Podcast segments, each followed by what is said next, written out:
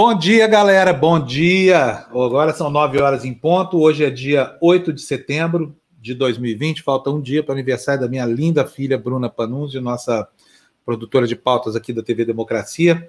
Ela que passou o fim de semana no hospital, porque está tá operada, fez uma cirurgia no, no, intestino, mas tudo bem, foi uma cirurgia pequena, está ótima.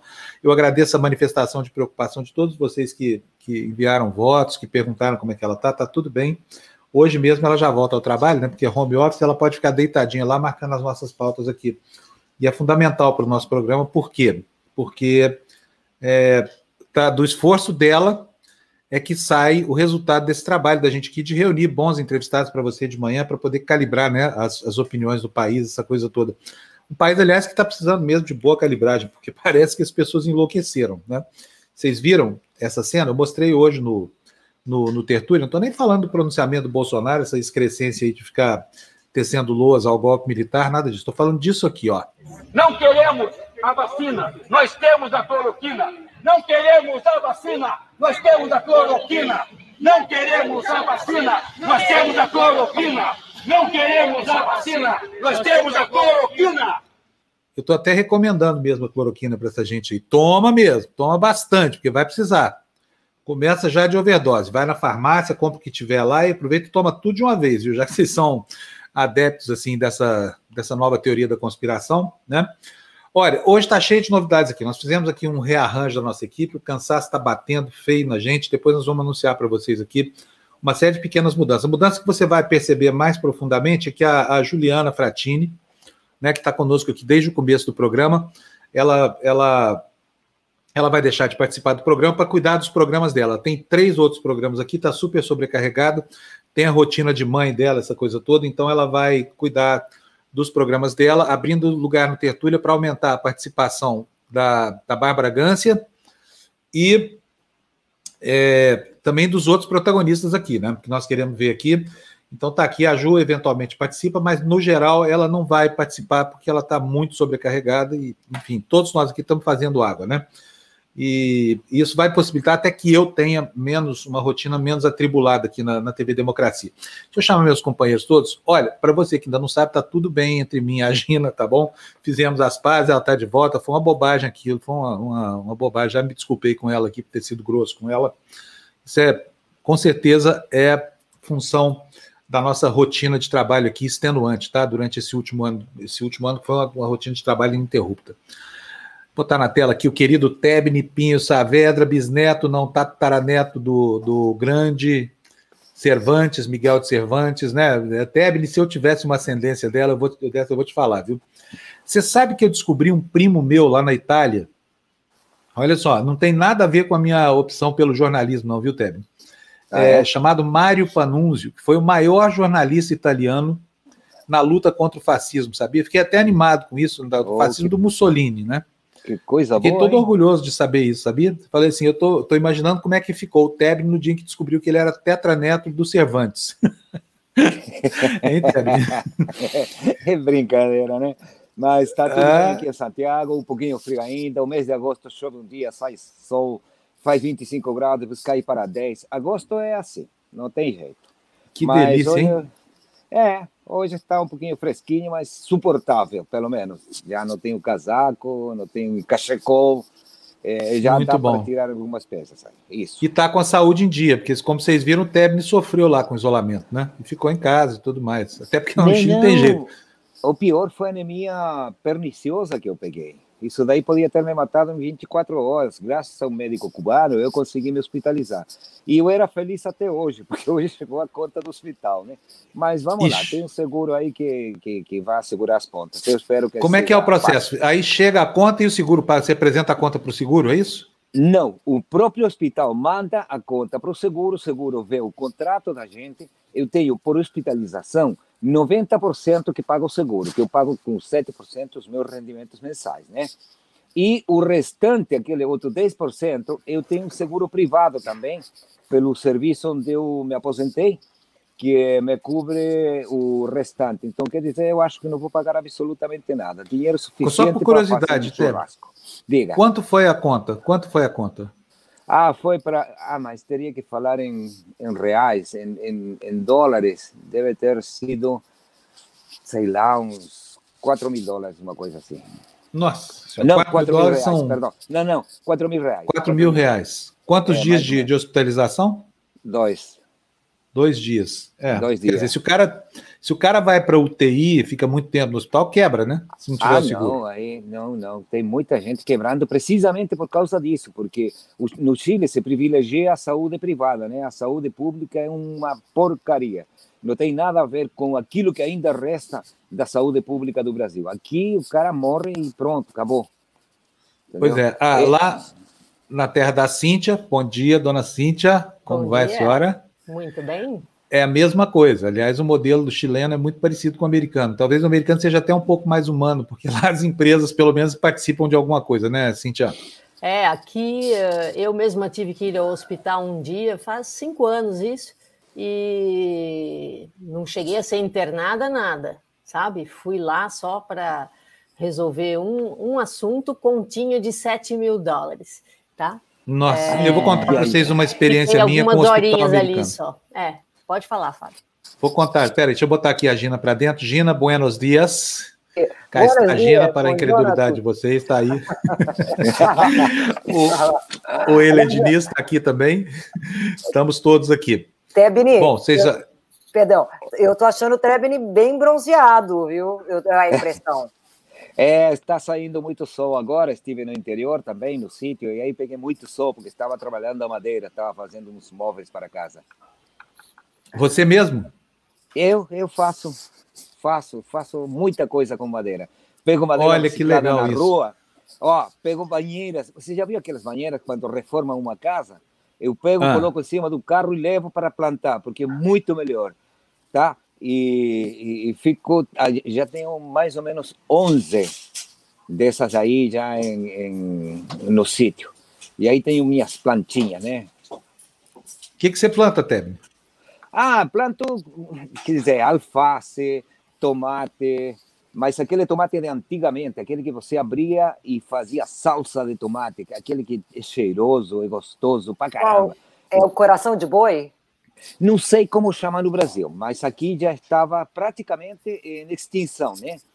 Aí um camponês me deu umas sementes e eu já estou espalhando para tudo quanto é amigo, né? Você pega a semente, deixa ela numa vasilha aí durante uns três, quatro meses e depois planta. Mas é um tomate grande, enorme, um tomate de Itu. É saboroso, cheiroso, tá? É, Nada a ver com a cloroquina. Outro dia, é, outro dia estava tava me perguntando por que, que, que as- os vegetais que a gente compra hoje no supermercado, que não são orgânicos, são tão grandes, né? E aí aprendi uma lição, pesquisando na internet, ó. Curiosidade mesmo. É, o seguinte: o produtor não escolhe o produtor de, de, de produtos é, que não são orgânicos, porque o produtor de orgânicos escolhe aquelas variedades que têm mais resistência, natural, essa coisa toda. Já o outro produtor, que tem pesticida à vontade, o que, que ele privilegia? O tamanho e a cor, nem sempre o sabor. É por isso que os tomates hoje parecem mais insosso que os de, antigamente, porque essas variedades são menos suscetíveis à praga, né? E, e, e, portanto, elas dão frutos mais, mais, é, é, mais coloridos e mais e, e maiores, e a gente pensa que está comprando o melhor. Necessariamente não é o melhor, porque às vezes você compra o tomate e tem gosto de chuchu, né, Teb? Pois é. Mas nós vamos lá conhecer o sítio do Tebni já já para ver essa, essas hortaliças Ah, dele lá no Chile. Eu vou mandar pelo WhatsApp. Fiz umas 10 fotografias para você ficarem com inveja e com vontade de vir. Então manda que a gente Vinho. já bota no ar aqui já. Quero ver as banheiras, a foto das banheiras. Tá? Eu vou mandar, tá? Tá bom. Mas vamos ao que interessa agora. Bom, vamos lá então. Deixa eu só comentar aqui com vocês essas mudanças. Como eu falei, a, a, a Ju vai cuidar dos programas dela. Nós vamos ter mais Bárbara Gance aqui. E eu, francamente, estou aqui, viu, o Euler, Gina, Cíntia e Tebni, querendo saber quem é que se habilita a função de, de âncora do jornal, porque, sabe, nós temos cinco dias por semana, e se eu puder ficar livre de um deles, eu vou achar maravilhoso. Não que eu não goste, mas eu gostaria de ficar assistindo. Tebni, se for você aí, ó, nós estamos loucos para ouvir um sotaque portenho. Portenho não, né? Portenho não. Não, Chamar um portenho chileno não de Argentina é ofensa terrível. É, eu mandei, eu mandei um WhatsApp falando nisso para os correspondentes, né? Falando que eu gostava, eu adorava os músicos franceses. E deles, a Edith Piaf e o Carlos Gardel. Meus amigos eh, argentinos estavam pé da vida, né? Porque eles não querem saber que o, o Gardel tenha nascido na França. E, e sido registrado no Uruguai. Né? O, o, a Argentina teve É. que importar um, um, um herói, né? Para sua pois música. é. Não, mas eles têm muitos heróis. Muitos. Pois é. Agora, isso-. Você quer deixar um argentino irritado e dizer que o Gardel nasceu na França, né? E que era É, uruguaio. Puxa vida, isso, isso é como xingar a mãe. É, e o Né? colombiano que chega em Buenos Aires e pergunta aí, começa a falar com, com o garçom do, do, do restaurante. né? Aí o argentino fala: Olha, esse sotaque eu não conheço, você é da onde? Eu venho da Colômbia. Colômbia? Que isso? Colômbia é marca de, de, de cigarro, é marca de camisa? Não, não, é um país que fica no norte. Ah, tá. E de que cidade? Aí ele falou: Ah, eu venho de Medellín. Ah, poderia ter falado isso, né? Aí faleceu Carlos Gardel. E o colombiano respondeu: Gardel falou: Quem é esse? Isso aí sim que irrita. Argentino não gosta dessa piada, mas vai por aí. É, pois é. Agora, vocês reconhecem pelo sotaque? O argentino eu sei que reconhece, porque o argentino é igual carioca. Ele abre a boca, você já sabe, que ele fala "sh, sh", tudo chiado assim, né? E falam tudo, Sim, cada, cada sim. frase bota um PIB. Olha, no... então, nós temos dificuldades aqui no Chile para diferenciar uruguaios de argentinos e colombianos de venezuel- venezuelanos, tá? Mas o resto a gente consegue saber. Equatorianos também é complicado, mas eles falam muito bem o espanhol. Nós, os chilenos, que cortamos as palavras, comemos as últimas sílabas, né? é, uma, é uma loucura. Bom, por isso temos o presidente que temos também, né? Bom, paciência. por isso. a culpa é do idioma e do sotaque, do acento regional. Exato. Bom, deixa eu começar exato. com a Cíntia hoje, porque a Cíntia tem a lei dela, essa coisa toda. Olha, nós estamos com 251 pessoas. Você estabeleceu meta de likes ou quer começar pela lei hoje, Cíntia? Não, vou começar pela lei hoje e depois a gente fala: olha, a gente não traz convidados, a gente não conversa mais com vocês se não derem os likes. Não é isso, Gina? Sim, gente- exatamente. Vamos laicar, né? Já que a Cíntia não pede, eu peço. Vamos laicar, gente. Parecendo Eu peço, de eu uma- faço chantagem com ele. Se não tiver pelo menos 500 likes no despertador, não tem lei. Vamos lá, vou dar a minha lei e vou embora. Tá certa, Cíntia. Aprovação total mesmo. Porque hoje. Só vou falar uma coisa para você, Cíntia. Eu tenho uma amiga minha que quer casar de todo jeito. Não casou até hoje, agora deu pressa para casar. Sabe o que que ela faz com o Santo Antônio? A mesma coisa que você está fazendo com o pessoal aqui. Faz Ela bota o né? Santo Antônio de cabeça para baixo e amarra, entendeu? Coitado de Santo Antônio. A hora que esse homem sair, esse santo sair daí, nunca mais essa mulher casa de jeito nenhum se ele tem alguma influência sobre isso. Ai, Mas ai. lá, vamos lá para o nosso. Olha, é o seguinte: hoje começa ah, o ano letivo para a molecada aqui nos Estados Unidos, então eu começo a dar minhas aulas, ou seja, ah, oito e meia, daqui a 15 minutos eu preciso estar lá na minha sala de aula. Eu fiz uma sala de aula aqui no outro quarto aqui do meu apartamento. Então vamos lá. Aliás, aquela tapeçaria é linda, hein? É linda, né? Eu vou, eu vou, apresen- eu vou, eu vou vir aqui um dia, aqui, aqui no despertador não, mas aqui que é rapidinho, eu vou, vou, vou ligar lá para vocês verem. É uma tapeçaria muito bonita, Tá mesmo bom. pintadinha à mão. Bom, vamos lá. É, eu resolvi, para acabar o assunto dos hidrantes, dos incêndios, essa semana, o resto da semana, todas as leis têm a ver com bombeiros e coisas afins, tá bom? Então, olha, hoje a cidade de Wayne, em Wisconsin, proibido acordar um bombeiro se ele estiver dormindo, tá bom? Ninguém pode acordar o bo- bombeiro se ele estiver dormindo. Tá certo? Tá certo, né? Também acho. Pode acordar se ele estiver acordado, mas se ele estiver dormindo, não pode. Acordada. Mas, escuta, e se, se o incêndio for amanhã, não pode acordar ele para avisar, para Pra poder avisar? fazer manutenção no hidrante? Pois é, né? Não, essa é uma Hã? hora antes, Fábio, não é no dia anterior. Ah, é, é uma hora antes. Uma hora antes. ainda. Tem que checar os hidrantes uma hora antes do incêndio. E se pegar fogo, não acorda o bombeiro que está tirando Não a, a, siesta lá? Não? Não acorda. Pronto. Gente, qual- como é que é o, o nome do lugarzinho em Wisconsin? Só para a gente não ir nunca lá, porque vai que pega fogo no hotel, né? E É, o bombeiro está dormindo. como é que é o nome? Wacin. W-A-C-I-N-E. Wacin. Pode ser. Wacin. W-A-C-I-N-E. É, Parece vacina. parece Wacin. vacina, Wacin. Vamos ver o lugar, Poderia ser. Weinstein, ninguém, ninguém sabe, viu? Porque as pronúncias em inglês, essa é- foi, uma- foi uma lição que eu, que eu recebi rapidamente depois que eu cheguei nos Estados Unidos. A gente viaja aqui pelas estradas e eu pergunto para meu marido: Nossa, que nome de cidade estranho, como é que pronuncia esse nome? Ele sempre responde: Bom, depende. Eu falo assim: como? Em que língua do mundo você Depende. pode responder depende para como se pronuncia essa palavra? porque o inglês é realmente complicadíssimo, tem a regra, mas não vale em todo lugar. Eu gosto muito do, do exemplo da cidade de Newark, em New Jersey, e tem uma outra cidade, Newark, em Delaware, só que lá se pronuncia Newark e não Newark. Então, é, é, e, assim e, a assim minerada vai. que vai para lá, você sabe que Newark foi a cidade americana com maior concentração de anapolinos. Anápolis é uma cidade de Goiás, pertinho de Goiânia, a segunda cidade do estado de Goiás. 30% da população emigrou para os Estados Unidos para tentar a sorte lá. É. E, e é. você sabe como é que eles chamam Newark? Ah. É de Newark. Newark. Newark. A minerada é Newark. Você sabe que, que Newark é a cidade americana com, maior, com a maior imigração portuguesa. Tradicionalmente, tradicionalmente é uma cidade com imigração portuguesa muito grande. Por isso os brasileiros foram eh, indo para lá, porque metade da cidade já falava português. Uh, tá bom? Vou embora, gente, porque tenho que ir para minha sala de aula e amanhã eu volto, tá bom? Vamos lá, Tebel. Eu vou disputar aqui no fundo, mas eu vou lá para outro, pro outro, pro outro quarto, tá bom? Tá bom. Tá bom, então um beijo para você, Cíntia. Tchau, Boa tchau. aula para você, tá bom retorno Obrigada. na sua atividade aí. Tebni, que temos daí hoje? Olha, é, eu quero anunciar o seguinte: hoje eu vou fazer a entrevista com um cinegrafista que fez as gravações do bombardeio ao Palácio de la Moneda, tá? Tá tudo certo, vou fazer um videozinho pequeno, certo? Para ele me contar como foi aquele dia.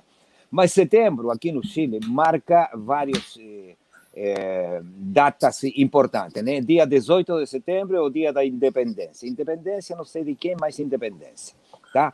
E pensando nisso, os chilenos fazem um negócio chamado enramadas, ramadas, onde se dança cueca, não de cueca, se dança cueca, que é a, dança tradicional chilena, bebem até dizer chega e, e tem festas. Só que com a pandemia, o governo estimou que não podia ser feito, claro, teria grande concentração de pessoas, né? E eles têm, olha, outra coisa que marca o mês de setembro, os circos. Aparecem circos de tudo quanto é lugar do mundo, né? E como não tem circo dessa vez, os palhaços são assim: o ministro secretário-geral do governo, que é o, o porta-voz do governo, o ministro Velólio, e o ministro da Saúde. Eles entregaram a seguinte informação para os chilenos. Eu vou ler textual para ver se vocês entendem. Tá? Segundo Velólio, o porta-voz, você pode convidar cinco pessoas. O ministro Paris, da Saúde, disse que no, no total só pode haver cinco em casa. Não sei como vai fazer com os cinco convidados do velório, né? Podem ser dez, no espaço aberto, somando tudo. Podem ser dez, mas no, no interior somente cinco. Se forem três, só entram dois. E se são quatro, entra só um.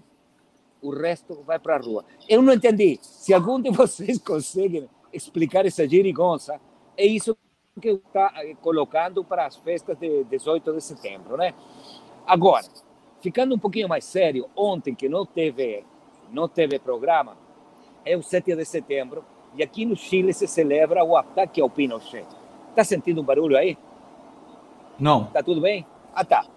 E em 7 de setembro de 1986, a Frente Patriótica Manuel Rodrigues fez uma emboscada em contra do Pinochet que se salvou de milagre, entendeu? De milagre segundo a autocrítica do grupo que fez aquele ataque, foi um, um foguete de fabricação norte-americana que não explodiu quando deveria ter explodido, né? Depois disso, no dia 8 de setembro, a vendetta imediata da ditadura foi pegar três personalidades, entre eles José Carrasco, que era um jornalista ou editor de internacional de uma revista de oposição ao governo do Pinochet, que é algo parecido com o nosso Vladimir Herzog, né? Ele foi assassinado, como o Vlado, e jogaram tiro por, por tudo quanto é lugar. O pior não é só isso.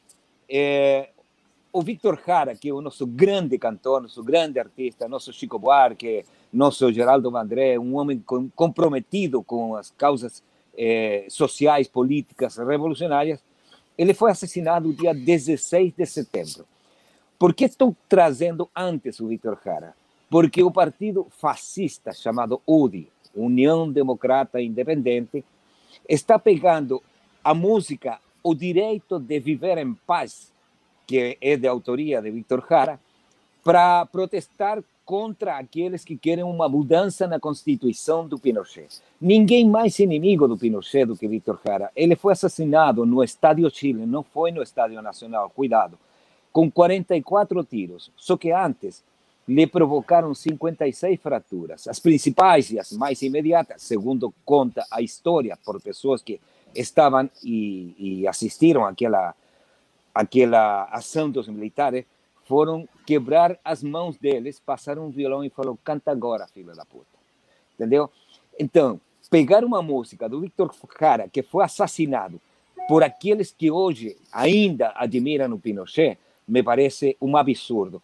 É que nem o Bolsonaro saísse cantando, para não dizer que falei das flores. É por aí a coisa.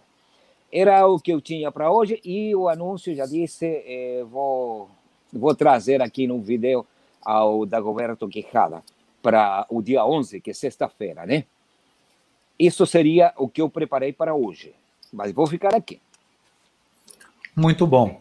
Olha aqui, ó, vou aproveitar aqui, Tebni, olha aqui, ó, o Wellington está dizendo aqui para gente. Vocês sabiam que o Brasil foi o único país que não teve derramamento de sangue na América Latina para conquistar sua independência? Não só isso, hein? O Brasil não costuma ter grandes. Aliás, eu preciso lembrar aqui que também o, o, a experiência socialista no mundo caiu, a Guerra Fria terminou sem um tiro sequer. É engraçado isso, né? Inclusive, no movimento de independência brasileiro, é, teve, sim, na proclamação da República, não foi no movimento de independência, na proclamação da República teve um único tiro. Sabia disso, Tebni?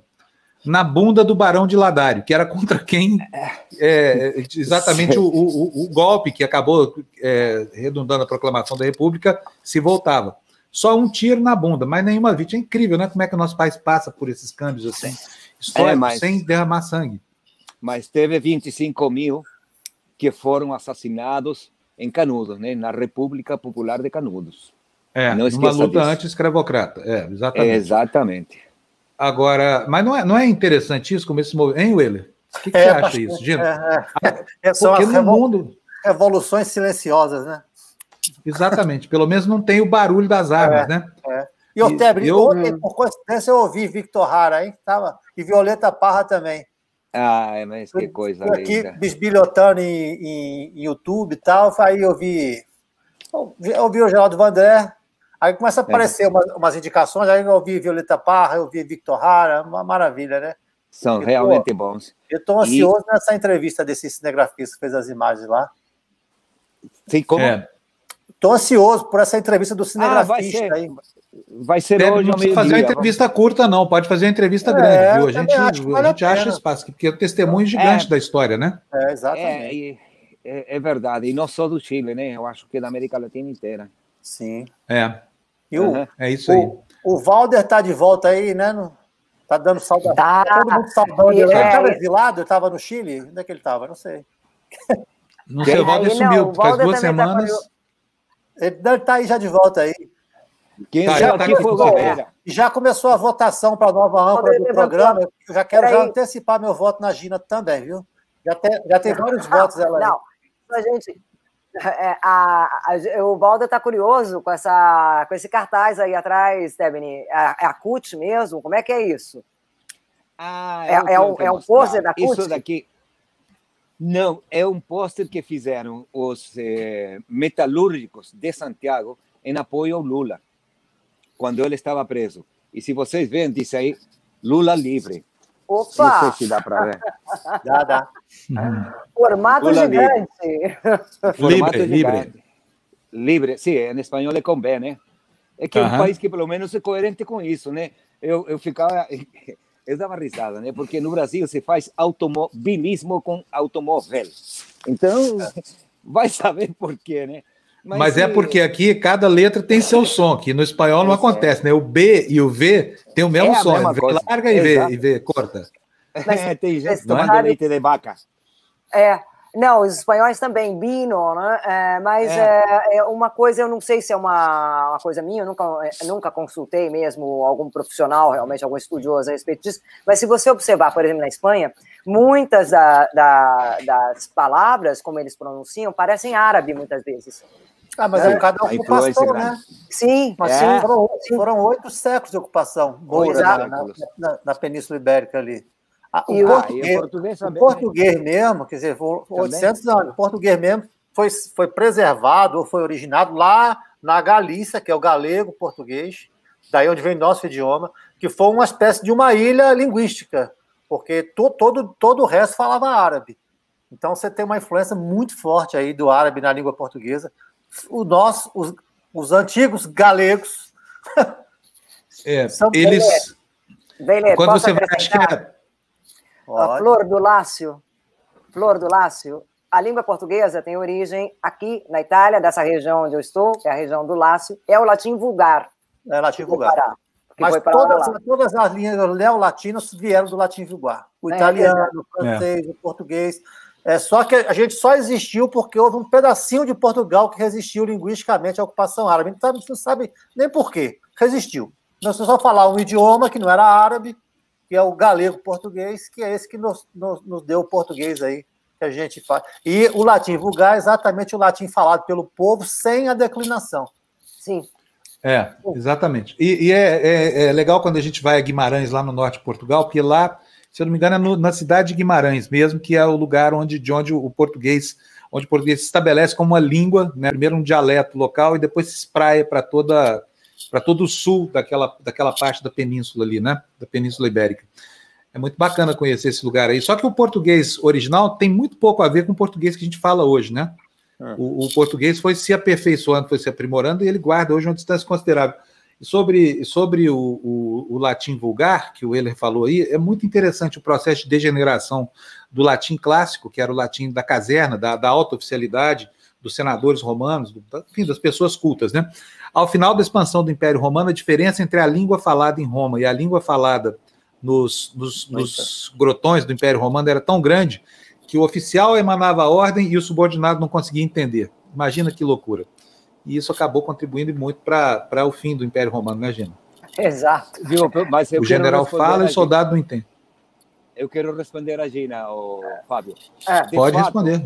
O, o, espanhol bem falado deveria ser com V e o B. A diferença, gritante. São duas lentes que não têm nada a ver uma com a outra. Mas na prática ninguém ah, faz isso, né?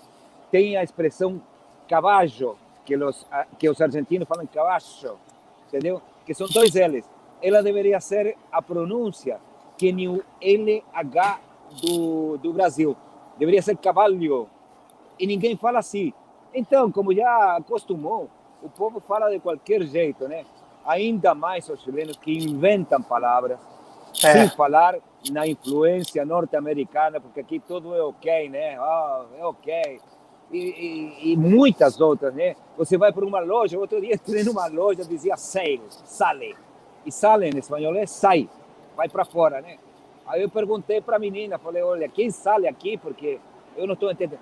O senhor não sabe que isso é inglês? Falei, não, odeio inglês, ainda bem que não, tem, não tem assim. Mas eu não aceito esse, essa imposição cultural também idiomática nos países da América Latina, que já atravessou toda a América Latina, né? É, pior aqui é. na Itália, até bem, porque aqui na Itália, é, segundo as estatísticas, os italianos são aqueles que mais usam palavras anglo-saxãs dentro da língua deles. A língua de Dante, né? Né, Rosalie? A língua de Dante ali, que foi lá na Toscana, né? É, que a, a, partir daí se criou o, o italiano mesmo, uh, que se fala hoje, em 1400 e bolinha, não, 1300 e bolinha, perdão.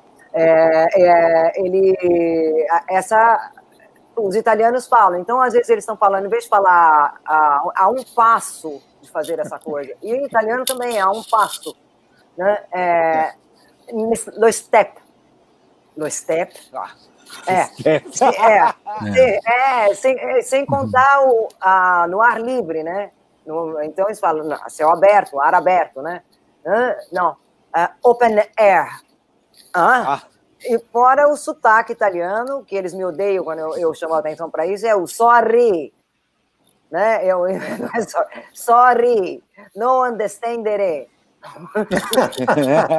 Bom, gente, vamos para a nossa primeira entrevista? Vamos? Vamos lá. Tá bom, eu vou embora. Está aqui na tela conosco já o sociólogo Ricardo Mussi. Bom dia, professor. Como vai, Vossa Excelência? Tudo bem? Bom dia. É um Bom prazer Bem-vindo aqui. estar aí com vocês. prazer é todo nosso. Olha, eu vou aproveitar a sua, sua expertise para perguntar para o senhor como é que a gente pode entender uma manifestação dessa, tá? Quero que o senhor preste bastante atenção para não ter susto, porque parece tão, tão irracional e tão, e tão pouco plausível que chega ao nível da gente desconfiar até da verossimilhança. A gente se pergunta se isso é ou não é algo que aconteceu mesmo. Mas vamos lá, vamos ver o que, que é. Põe na tela cheia, por favor, Fernando. Me põe na tela cheia, por favor. Vai lá, ó, isso aqui.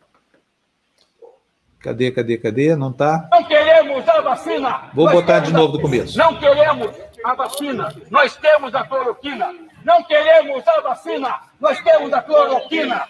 Não queremos a vacina. Nós temos a cloroquina. Não queremos a vacina. Nós temos a cloroquina. E aí, professor, como é que a gente pode entender uma coisa dessa? Como é que o senhor interpreta isso? É realmente espantoso, né? No, nos últimos anos, as coisas que têm acontecido no nosso país, é, infelizmente, não param de nos surpreender e a cada dia há uma manifestação mais é, inacreditável, né? digamos que esse é o, o adjetivo adequado para esse tipo de coisa. É, nós podemos atribuir isso, né, de certa forma, um âmbito mais amplo ao, ao bolsonarismo, né? Então, a, as pessoas, elas é, juntam elementos do bolsonarismo, né? O que o cidadão fez ali, acompanhado de mais quatro companheiros e se dizendo falar em nome da sociedade civil organizada, né? É, foi exatamente juntar duas bandeiras que o Bolsonaro tem disseminado, né, de que a, a cloroquina cura, o que não é comprovado em lugar nenhum, né, e de que é, não é necessário tomar vacina, o que cola num movimento já pré-existente anti-vacina, que já tem um histórico, um histórico bem minoritário no Brasil, mas que tem como todo movimento que tem histórico, tem um discurso, né? Então, eles colam nesse discurso. Então, o que nós é, precisamos entender né, é exatamente esse fenômeno, né, o, bolsonarismo. Né? Eu acho que essa é a, a chave para todas essas formas de expressão. É uma primeira coisa, só uma primeira aproximação, antes de retornar a palavra para vocês é que é, note que o bolsonarismo ele tem um aspecto que antigamente era próprio da, da esquerda, dos partidos é, se situavam no campo oposto, que é de permitir a livre manifestação de seus militantes. Então, é, esse é um dos, dos segredos do êxito do bolsonarismo. Ele permite que cada indivíduo fale em nome daquele movimento, articulando à sua maneira as, as bandeiras e as premissas é, principais. Então, ele não é um movimento institucionalizado, ele não tem um partido, ele não tem um comando né, no sentido, no sentido de uma corrente de transmissão. Né? Ele, é, ele é, e o termo exato é esse que se usa na, na sociologia para descrever, né? ele é um movimento. Né? Enquanto movimento, qualquer cidadão se acha no direito ali de falar em nome desse movimento. Né? Então, ele usa, aí, continuando a análise, né? ele usa a palavra nós, né? Então, quando ele usa a palavra nós, ele não quer dizer somos cinco, né? Nós, os bolsonaristas. Né? Então, doutor, doutor, Ricardo, eu, eu queria é, insistir um pouco nessa tese aí, porque eu realmente eu tenho muita dúvida se esse bolsonarismo é de fato uma coisa sistêmica, orgânica, ou se ele é um, um ajuntamento de pensamentos conservadores e de direita. Quer dizer, é, dá para a gente é, equiparar bolsonarismo a movimentos como nazismo é, ou outros equivalentes, não? É, dá sim. E, e o, o termo, o ponto que eu acho que, é, que permite a comparação é exatamente essa expressão. É um movimento. Né? Porque os conteúdos, né, eles são aproximados no sentido de que é, com, tem aproximações de conteúdos com, com nazismo, com fascismo, no sentido mais amplo de que o objetivo é um governo autoritário. Mas é, nós estamos né, presenciando ainda não um governo autoritário que está sendo controlado, ou seja, nós já estamos num governo autoritário, corrigindo, né? mas não naquilo que o nazismo e o fascismo conseguiram, que é de um Estado total. Né? O termo totalitarismo vem dessa expressão. Os próprios nazistas e os fascistas, eles descreviam como seu objetivo ter um Estado total, né? ou seja, um Estado que fosse controlado por esse movimento. Né? Então, nós estamos aqui no Brasil numa situação em que o bolsonarismo ainda não controla o Estado. Então, eles estão longe de, de, de ter é, sequer poder usar essa expressão um Estado total. Né? Então, é, em relação a isso, o que eles se colocam é como um movimento. Né? E aí você tem razão, eu concordo inteiramente com você, é um mix de posições conservadoras. Né? Tanto posições conservadoras tradicionais na sociedade brasileira, como posições conservadoras que é, são, é, digamos assim, mundiais e são próprias do nosso momento histórico, né, da nossa atualidade política, econômica e social. O senhor falou agora que já vivemos no Estado autoritário. Onde é que o senhor mais nitidamente enxerga esse, esse Estado? Em que, em que ações, em que decisões? Olha, nós, nós estamos é, com traços bem nítidos de que há, há um deslizamento né, diário no sentido do Estado autoritário. Né? Por exemplo, né, uma característica né, que o pessoal diz: não, nós estamos no Estado de Direito porque ainda temos liberdade de imprensa. Eu estou aqui falando, né? Vocês também. Né? Só que nós já temos manifestações fortes de censura. Na última semana, nós tivemos duas. Né? Uma contra um dos principais jornalistas da mídia alternativa, o Luiz Nassif, o seu site GGN, e outra contra toda a poderosa Rede Globo. Então, não é pouca coisa, né? Duas decisões judiciais reinstaurando a censura no país. Ah, esse é, é, esse é um indício. Né?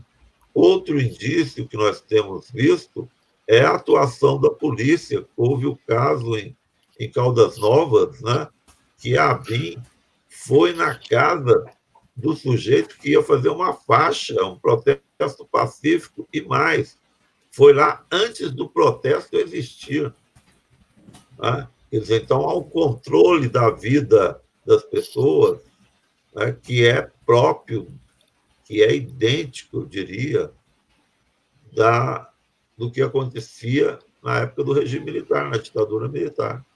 Né? Então, nós temos traços muito próximos de que nós estamos nos encaminhando lentamente, gradualmente, mas né, imperceptivelmente também para um regime autoritário é, cada vez mais forte.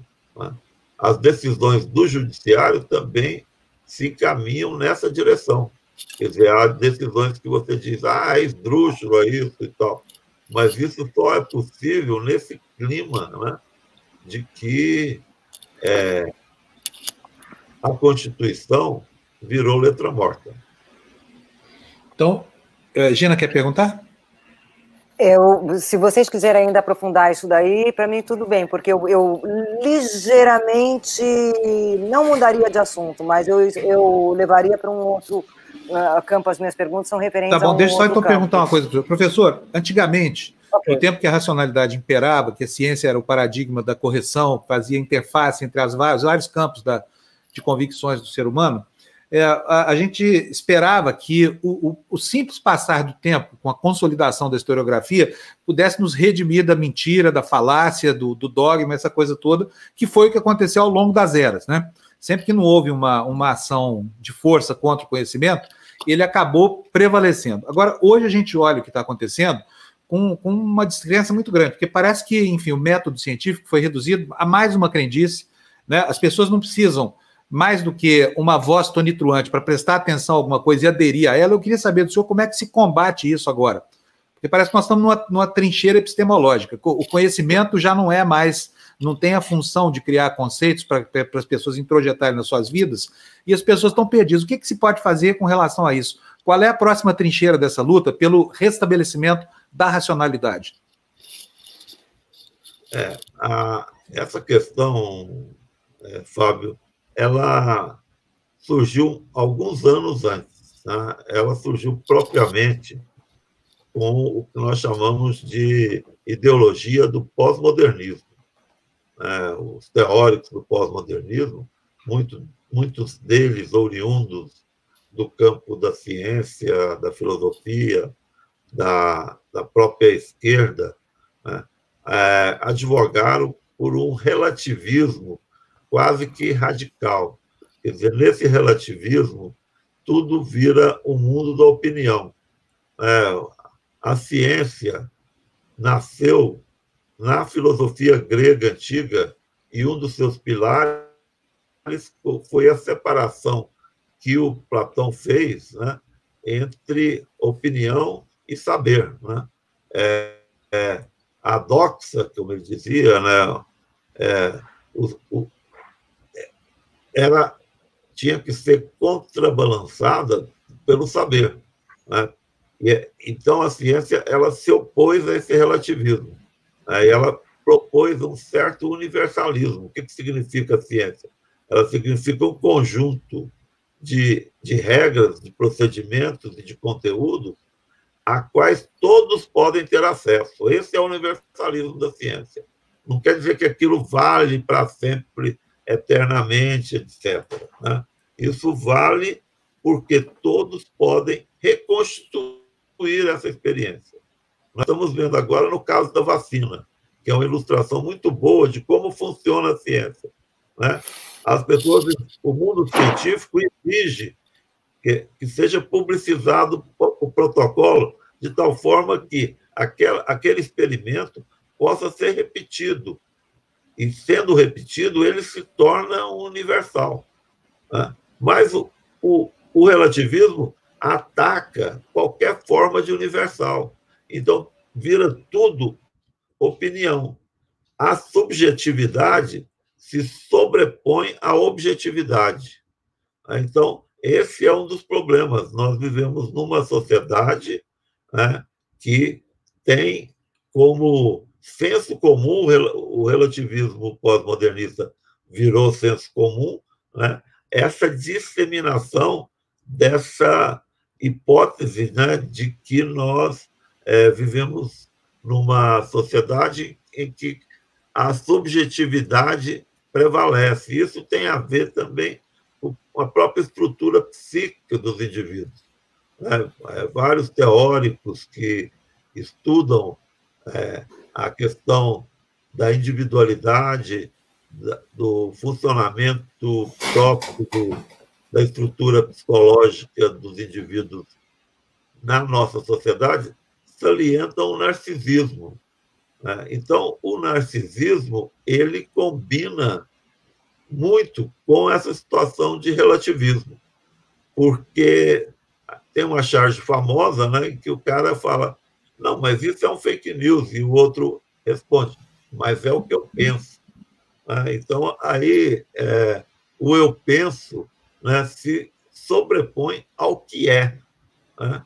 Então, é uma luta árdua, difícil, e eu acho que a ciência ela tende a se impor quando ela se faz necessária, como é o caso agora da da pandemia. Né? A maior parte da população brasileira né, concorda de que nós devemos nos orientar durante a pandemia por procedimentos científicos. Né? Então, há uma valorização da ciência nesses casos extremos. Né?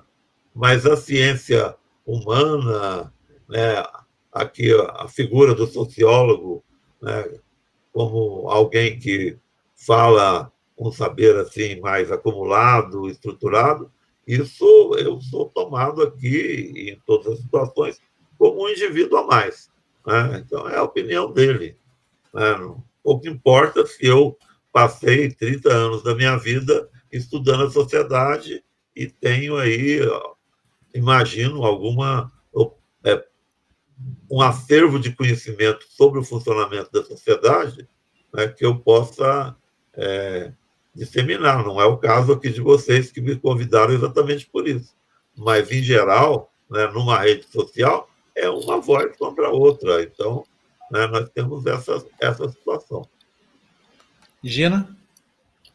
Eu, eu tenho duas. Se escorregar, tem três, mas vamos pode fazer. fazer pode ter tempo, pode ter fazendo, pode ter tempo bastante. Fazer, vamos lá. Vamos lá. É, eu gostaria de pegar primeiro nesse aspecto que o senhor falou sobre movimento. Né? Uma vez tivemos um entrevistado aqui, ele é um jovem político, né? e a minha pergunta foi: mas é, é, visto que ele tem 30 e poucos anos, né? visto que na época você tem um eleitorado jovem, né? e participa também dos eh, movimentos universitários, etc, etc. Uh, o que que, o que que significa hoje o partido? O que que os jovens procuram dentro de um partido político? Ele falou, olha, a tendência dos jovens é seguir movimentos. Eu gostaria que o senhor primeiro comentasse essa questão dos movimentos, e principalmente nessa, nessa geração de jovens. Então, os jovens usam essa expressão movimento, mas eu acho que a expressão que esse tipo de jovem que você se refere usa mais né, é o termo coletivo. Né? É, são formas de organização social e política que eles chamam, né, que nós podemos chamar também, claro, de horizontais, né, em que não há um comando vertical, né, em que haja, como há no partido, né, um comitê decisivo, um diretório central, um, que decide quais são as diretrizes e qual é a linha política daquele partido. Então, é, obviamente, o que os jovens preferem é um espaço de organização no qual eles tenham é, mais é, possibilidades de expressar a sua opinião, que eles não sejam simplesmente alguém que está ali para é, distribuir um pacote que já chega pronto. Então, e, o, a palavra-chave aí, no caso, né, eu diria que é a ideia de participação. Né? Os jovens querem é, participação no sentido forte do termo. Né? Os jovens querem movimentos em quais eles possam participar. Né? Qual é a diferença? Né? Esse é basicamente o sentido da sua pergunta. Qual a diferença entre, entre esse anseio do jovem e o bolsonarismo? Né? O bolsonarismo, ele é, e o nazismo já era isso, o fascismo, e essa nova extrema-direita mundial também é, ele é uma distorção desse anseio.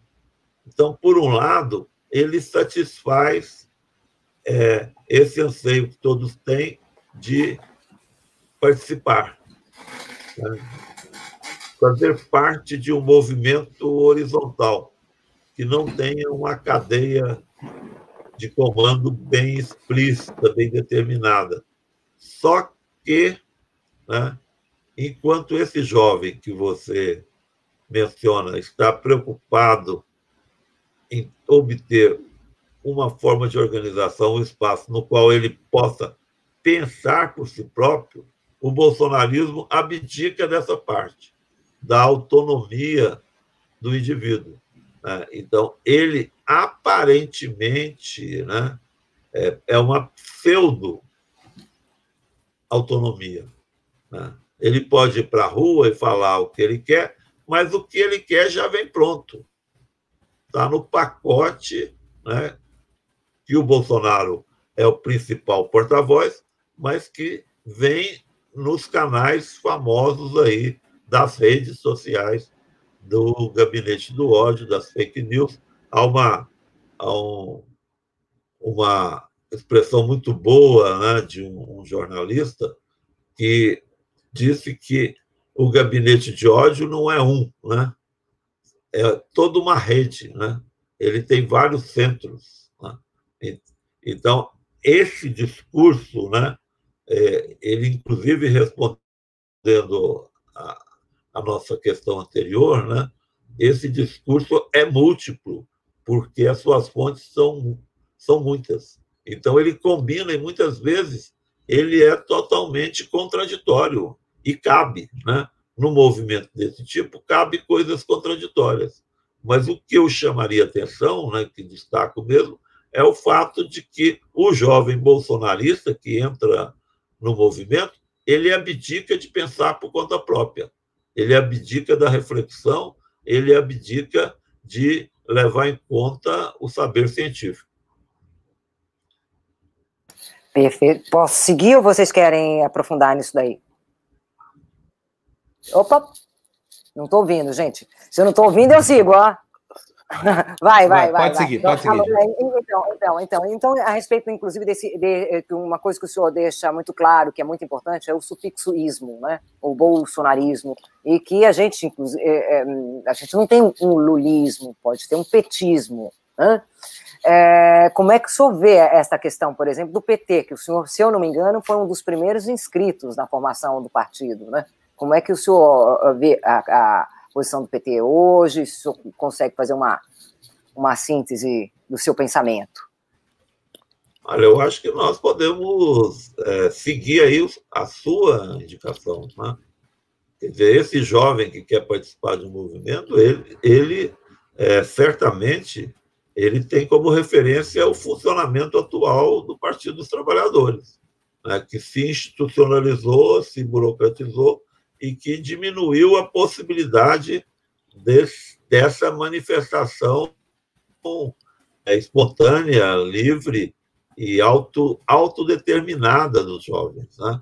Então, o PT a gente vê, claro, há um esforço todo para isso, é, um, há membros do Diretório Nacional do PT que tem vinte e poucos anos, e não, e não, não é um nem dois, é, o PT está fazendo todo o esforço para renovação, mas é uma renovação geracional, não é uma renovação de métodos, porque é muito difícil é, se desinstitucionalizar o que está institucionalizado.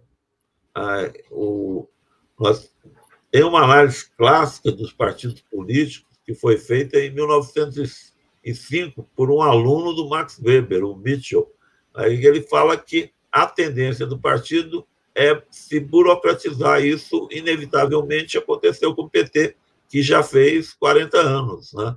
Então, o PT hoje é um partido burocratizado, com pouco espaço para esse tipo de intervenção que os jovens querem fazer. Por isso que surgiram na nossa sociedade inúmeros movimentos no campo da esquerda, né, que se organizam de forma horizontal e que se apresentam como coletivos, movimentos, etc. Mas eu, eu é, diria que existe o petismo e hoje existe o lulismo, não como movimento como o bolsonarismo, né? porque quando você pensa no bolsonarismo, você pensa no movimento né? Mas o, o lulismo ele, ele é uma tendência política que eu diria suprapartidária. Quer dizer, são pessoas que têm como referência o Lula e que potencialmente né, o apoiarão se ele vier a ser candidato a presidente. É, nós vivemos numa situação paradoxal na cidade de São Paulo, em que o candidato do PSOL está mais perto do lulismo. É, o Boulos se identificou muito com a luta pela na campanha Lula livre, né, do que o próprio candidato do PT, que a gente, durante essa campanha, quase não apareceu. Né? Então, é, um ponto interessante né, que o Lula fez ontem um discurso é, muito importante para a gente analisar a conjuntura. Né, foi uma, o Lula tem dado muitas entrevistas, ele fala todo dia, mas ontem ele fez um, um discurso que é, digamos assim, um marco né, no, nessa nova inserção dele na vida política. Né? Foi um discurso de dizer: olha, eu estou aí e eu vou participar da vida política brasileira. Né? Sendo candidato ou não é uma questão que não depende dele, né? mas ele demonstrou, deixou claro essa intenção de participar da vida política.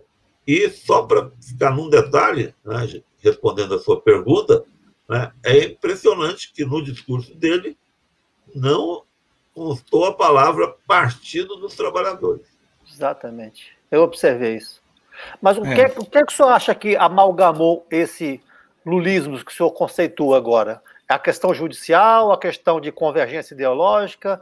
Quer dizer, porque realmente há, há pessoas que, até um pouco indignadas com o processo recente, concordariam em votar no Lula, sem ser petista. Então, o, o, lulismo é, foi uma expressão criada, né, divulgada, né, criada não, mas divulgada mais pelo meu colega lá da, da USP, o professor André Singer, né, que usou essa expressão para se contrapor ao petismo, mas indicando que era uma mudança no interior do próprio petismo, em que buscou uma nova base, que era uma base entre o que, na época do Collor, o Collor chamava de os descamisados. Né?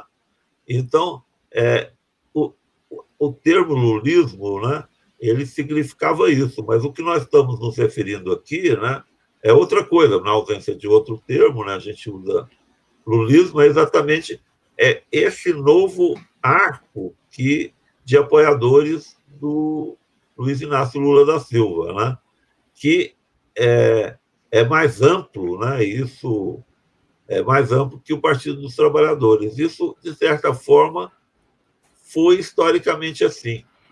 Né? Se nós, é, tirando, digamos, é, 1989, nas eleições seguintes, né, depois do sucesso do Lula na primeira eleição presidencial que ele participou, quando inesperadamente ele foi ao segundo turno, deixando de fora figuras históricas como Brizola, é, Mário Covas é, e também Paulo Maluf, né?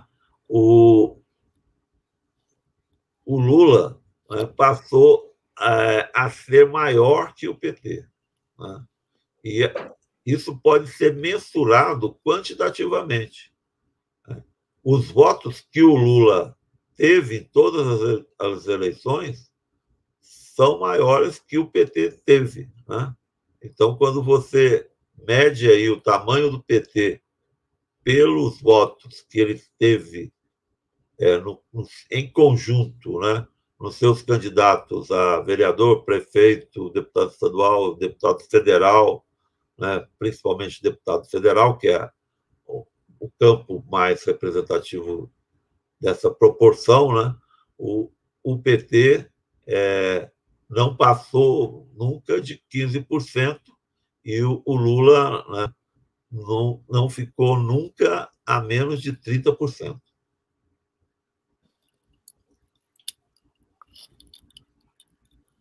Está desligado o microfone, Fábio. Desculpa, hoje eu estou todo atrapalhado aqui. Professor, muito obrigado pela sua entrevista aqui, uh, conversando com a gente, tá bom? Um abraço para o senhor. É, é, sempre bom refletir ah. sobre isso. Muito obrigado, senhor, viu? Até uma próxima. Bom, gente, vamos colocar já o nosso próximo entrevistado aqui na roda, o deputado Fábio Trade. Deputado, bem-vindo, bom dia mais uma vez, obrigado por atender a gente aqui. Tudo bem, bom deputado? Dia, Fábio. Olha, Bom dia. O pessoal está reclamando aqui, mas o deputado Fábio Trade parece sócio da TV Democracia, toda semana está aqui essa coisa, mas ele gera fato, gente. A gente pode fazer o quê? E ele é outra coisa, ele é, ele está lá com os dois pés dele dentro de um partido que está no Central, mas ele tem posições maravilhosas, que a gente aprecia muito aqui. Então, o deputado Fábio Trade vai ser chamado sempre que tiver um fato, e tem vários aqui. Começar pela PEC da prisão em segunda instância, deputado. Vão votar, não vão votar? É, eu sei que o senhor, semana passada, argumentou que é, o, o, Rodrigo Maia tinha colocado o tema para agosto, agosto passou, não foi retomada a atividade do Congresso, mas dá para discutir isso tudo por meios virtuais também. Dá mesmo, deputado? Para chegar a algum consenso sobre um assunto tão importante? Bom dia, bom dia a todos. Um prazer voltar a falar com vocês. É... O, o, presidente da comissão, Marcelo Ramos, me ligou e falou: Trade, é, se a gente não oficiar o Rodrigo Maia para impulsionar os trabalhos, isso vai ficar engavetado, porque nós não sabemos quando vamos voltar a trabalhar presencialmente. Então, eu concordei com ele e o Alex Manente também assinou um ofício pedindo ao presidente Rodrigo Maia que é, considere a possibilidade de reinstalar a comissão especial. Por quê? vai reinstalar a comissão de ética, por causa do caso Flor Diniz, né? e a comissão de justiça também. Então não tem sentido paralisar as atividades da comissão especial. Se o presidente Rodrigo Maia autorizar a reinstalação, nós vamos ler o relatório, eu vou, eu vou inserir no sistema hoje, certo? Vou ler o relatório e vamos começar a discussão. Não é? É, se estende a todas as áreas do direito, não é só PEC de prisão, ela é PEC que antecipa o trânsito em julgado para todas as áreas do direito, inclusive previdenciária, trabalhista, certo?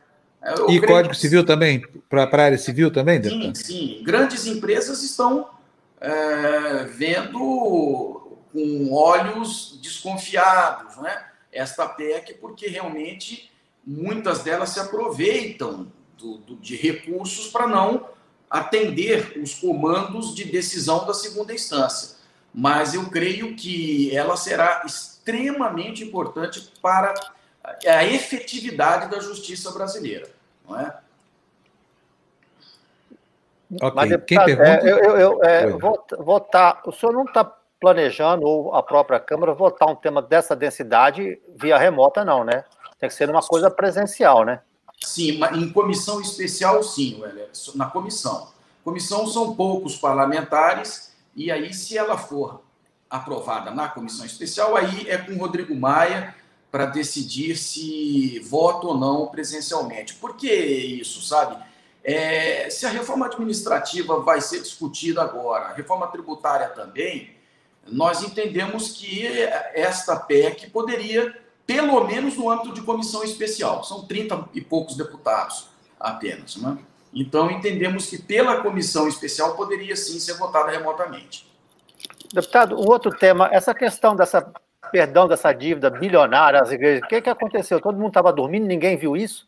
Quer dizer, eu mesmo fui surpreendido, me desculpa, se eu vi no jornal, é. achei, de onde veio isso? É. Eu fiz o. fui incumbido de relatar o projeto do Marcelo Ramos. Qual é o tema do projeto? É propiciar a, aos credores da União né, empresas, pessoas físicas, fazerem acordo com a União para elas não terem que esperar 5, 10, 20 anos os precatórios, certo? Muito bem. E o resultado dessa vantagem patrimonial para a União seria todo revertido para o combate à pandemia. Ótimo. Eu achei muito interessante, fui, estudei, os consultores da casa, ótimo, muito bem, vamos fazer. De repente vem este, esta, esta emenda. E eu quem é Foi um jabuti, né, deputado? De Foi um é jabuti, né? De quem é a emenda? A emenda é de isenção tributária das igrejas. Não, de quem é o autor? O autor. Ah, é, me parece que é um deputado. É o filho do. É o filho do. É o, é o filho do, do R.R. Soares, é isso? Isso. Exato. É o filho do R.R. Soares, quer dizer, legislando em causa própria, né? Quando eu li a emenda, na, o projeto né, de, de emenda para enxertar no, no, no, projeto do Marcelo Ramos, eu, eu falei, mas qual é a, a, a pertinência temática entre acordos para fins de, de precatórios com isenção tributária? É, não tem nada a ver água e óleo. E, portanto, rejeitei no relatório. Com a rejeição, eles apresentaram o destaque e foi a votação. Continuei sustentando a negativa, a impertinência, né, o caráter é, totalmente contraditório com o conteúdo da proposta, mas infelizmente fui derrotado.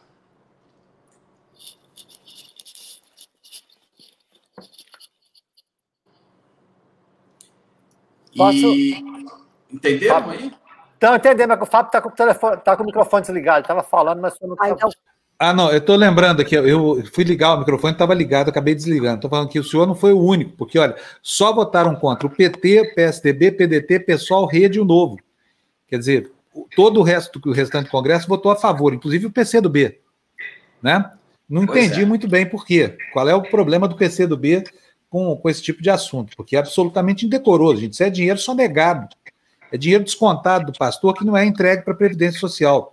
Então, quer dizer, não, não, não entendi mesmo essa posição A minha tese era de que essa emenda fosse apresentada em um projeto de lei autônomo, para se discutir com mais visibilidade, não é? mais transparência, com mais controle social, com mais participação da sociedade. Não através de emenda em um projeto que não tem nada a ver tematicamente com ela. Agora, mas essa emenda é constitucional, uma vez que ela concede um, um privilégio para um segmento da atividade econômica e não concede o mesmo privilégio para os outros, deputado? A minha, Ou tem problemas de constitucionalidade? a minha posição pessoal é de que, além de inconstitucional, além de ferir é, o regimento da casa que não permite a inclusão de emenda é, que não tenha identidade temática com o conteúdo da proposição principal, ela não me parece jurídica. Então, vai ter questionamento, Fábio com certeza no Supremo Tribunal Federal, se o presidente sancionar. Aí vem a pergunta: o senhor acha que o presidente sanciona ou veta? Essa é uma pergunta até boba, né? É uma pergunta cretina da minha parte aqui. Não devia nem ter feito essa pergunta, mas vai lá, deputado. Eu acho que, que, o senhor acha dessa estupidez que eu acabo de falar? O senhor acha que ele vai sancionar?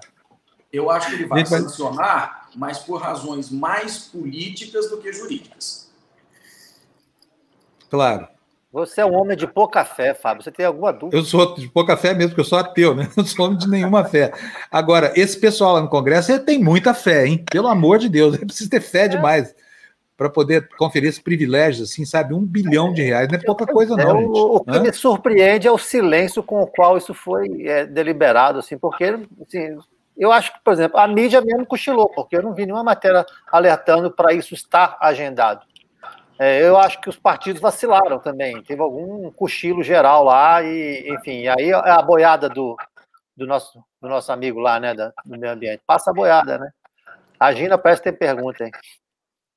É, eu, eu, eu, tenho, mas eh, se vocês quiserem continuar com o tema, eu faço depois. Eu, porque eu, é eu queria entender. Pode, melhor, pode mudar, Gina. É, eu tá queria entender melhor essa, essa questão da, do julgamento em, em sabe, a condenação já na, na segunda instância, e, e também eu não consigo entender por que não potenciar né, para as estruturas né, no Brasil, em vez de querer já julgar o sujeito. E, ou seja, isso for, provavelmente vai ter mais gente na prisão, já também outra questão estrutural. As prisões brasileiras estão lotadas, isso daí daria mais gente ainda, ou seja, eu não consigo entender esse princípio esse, da justiça, perdão, é, esse, esse princípio da justiça esse argumento, ele é muito, esse argumento é muito respeitável, foi considerado por mim no relatório, mas eu ainda não me convenci de que haverá uma explosão do sistema penitenciário em virtude da PEC, porque é, hoje o recurso mais, o, não, o único recurso utilizado é, pelos mais vulneráveis para mudar as decisões dos tribunais locais, na verdade não é um recurso, é uma ação chamada habeas corpus. E o habeas corpus na PEC, ele fica inalterado, quer dizer, ele pode ser utilizado sim a qualquer momento, desde que, evidentemente, o cidadão se sinta prejudicado. Então, o que está hoje ocorrendo que evita esta explosão vai continuar ocorrendo com a PEC. A mudança da PEC é a seguinte: é que ela vai antecipar o trânsito em julgado para logo depois da segunda instância, permitindo que as decisões dos tribunais locais comecem a valer na prática. Não é? Recurso especial recurso extraordinário para o STJ e STF continuarão. inalterados. Eu não estou suprimindo, como, como a PEC propõe. A PEC propõe substituir por duas ações autônomas. Eu estou mantendo. E se a parte que se julgar prejudicada entender que foi injustamente condenada, pode, além de se utilizar do habeas corpus com pedido liminar, não é? pode se utilizar do recurso especial e o relator suspende a execução da pena. Então, não, não altera, sabe? É, esse foi o motivo pelo qual entendi que ah, algumas alterações da PEC eram procedentes, como incorporei no relatório, que eu vou, eu vou colocar no sistema dentro de meia hora, viu, Fábio? Tá bom, dentro de meia hora a gente, dá, a gente volta aqui para dar então essa. Ô, Fábio, é, deputado, explica, por favor, um pouquinho melhor isso aí, que eu estou eu, entendendo que não está alterando nada, então por que eu estou fazendo esse esforço desse tamanho? Quer dizer, eu posso não ter a prisão após a segunda instância, ela não é, ela não é impositiva após a condenação instância. Eu posso ter um HC e posso ter um recurso a um tribunal superior. Exato, pode, exatamente. Agora, é, muitos não entram com HC e preferem uh, manejar o recurso especial, o recurso extraordinário, e só com a interposição desse recurso já suspende a execução. Então, vai retardando de forma indefinida a prestação jurisdicional.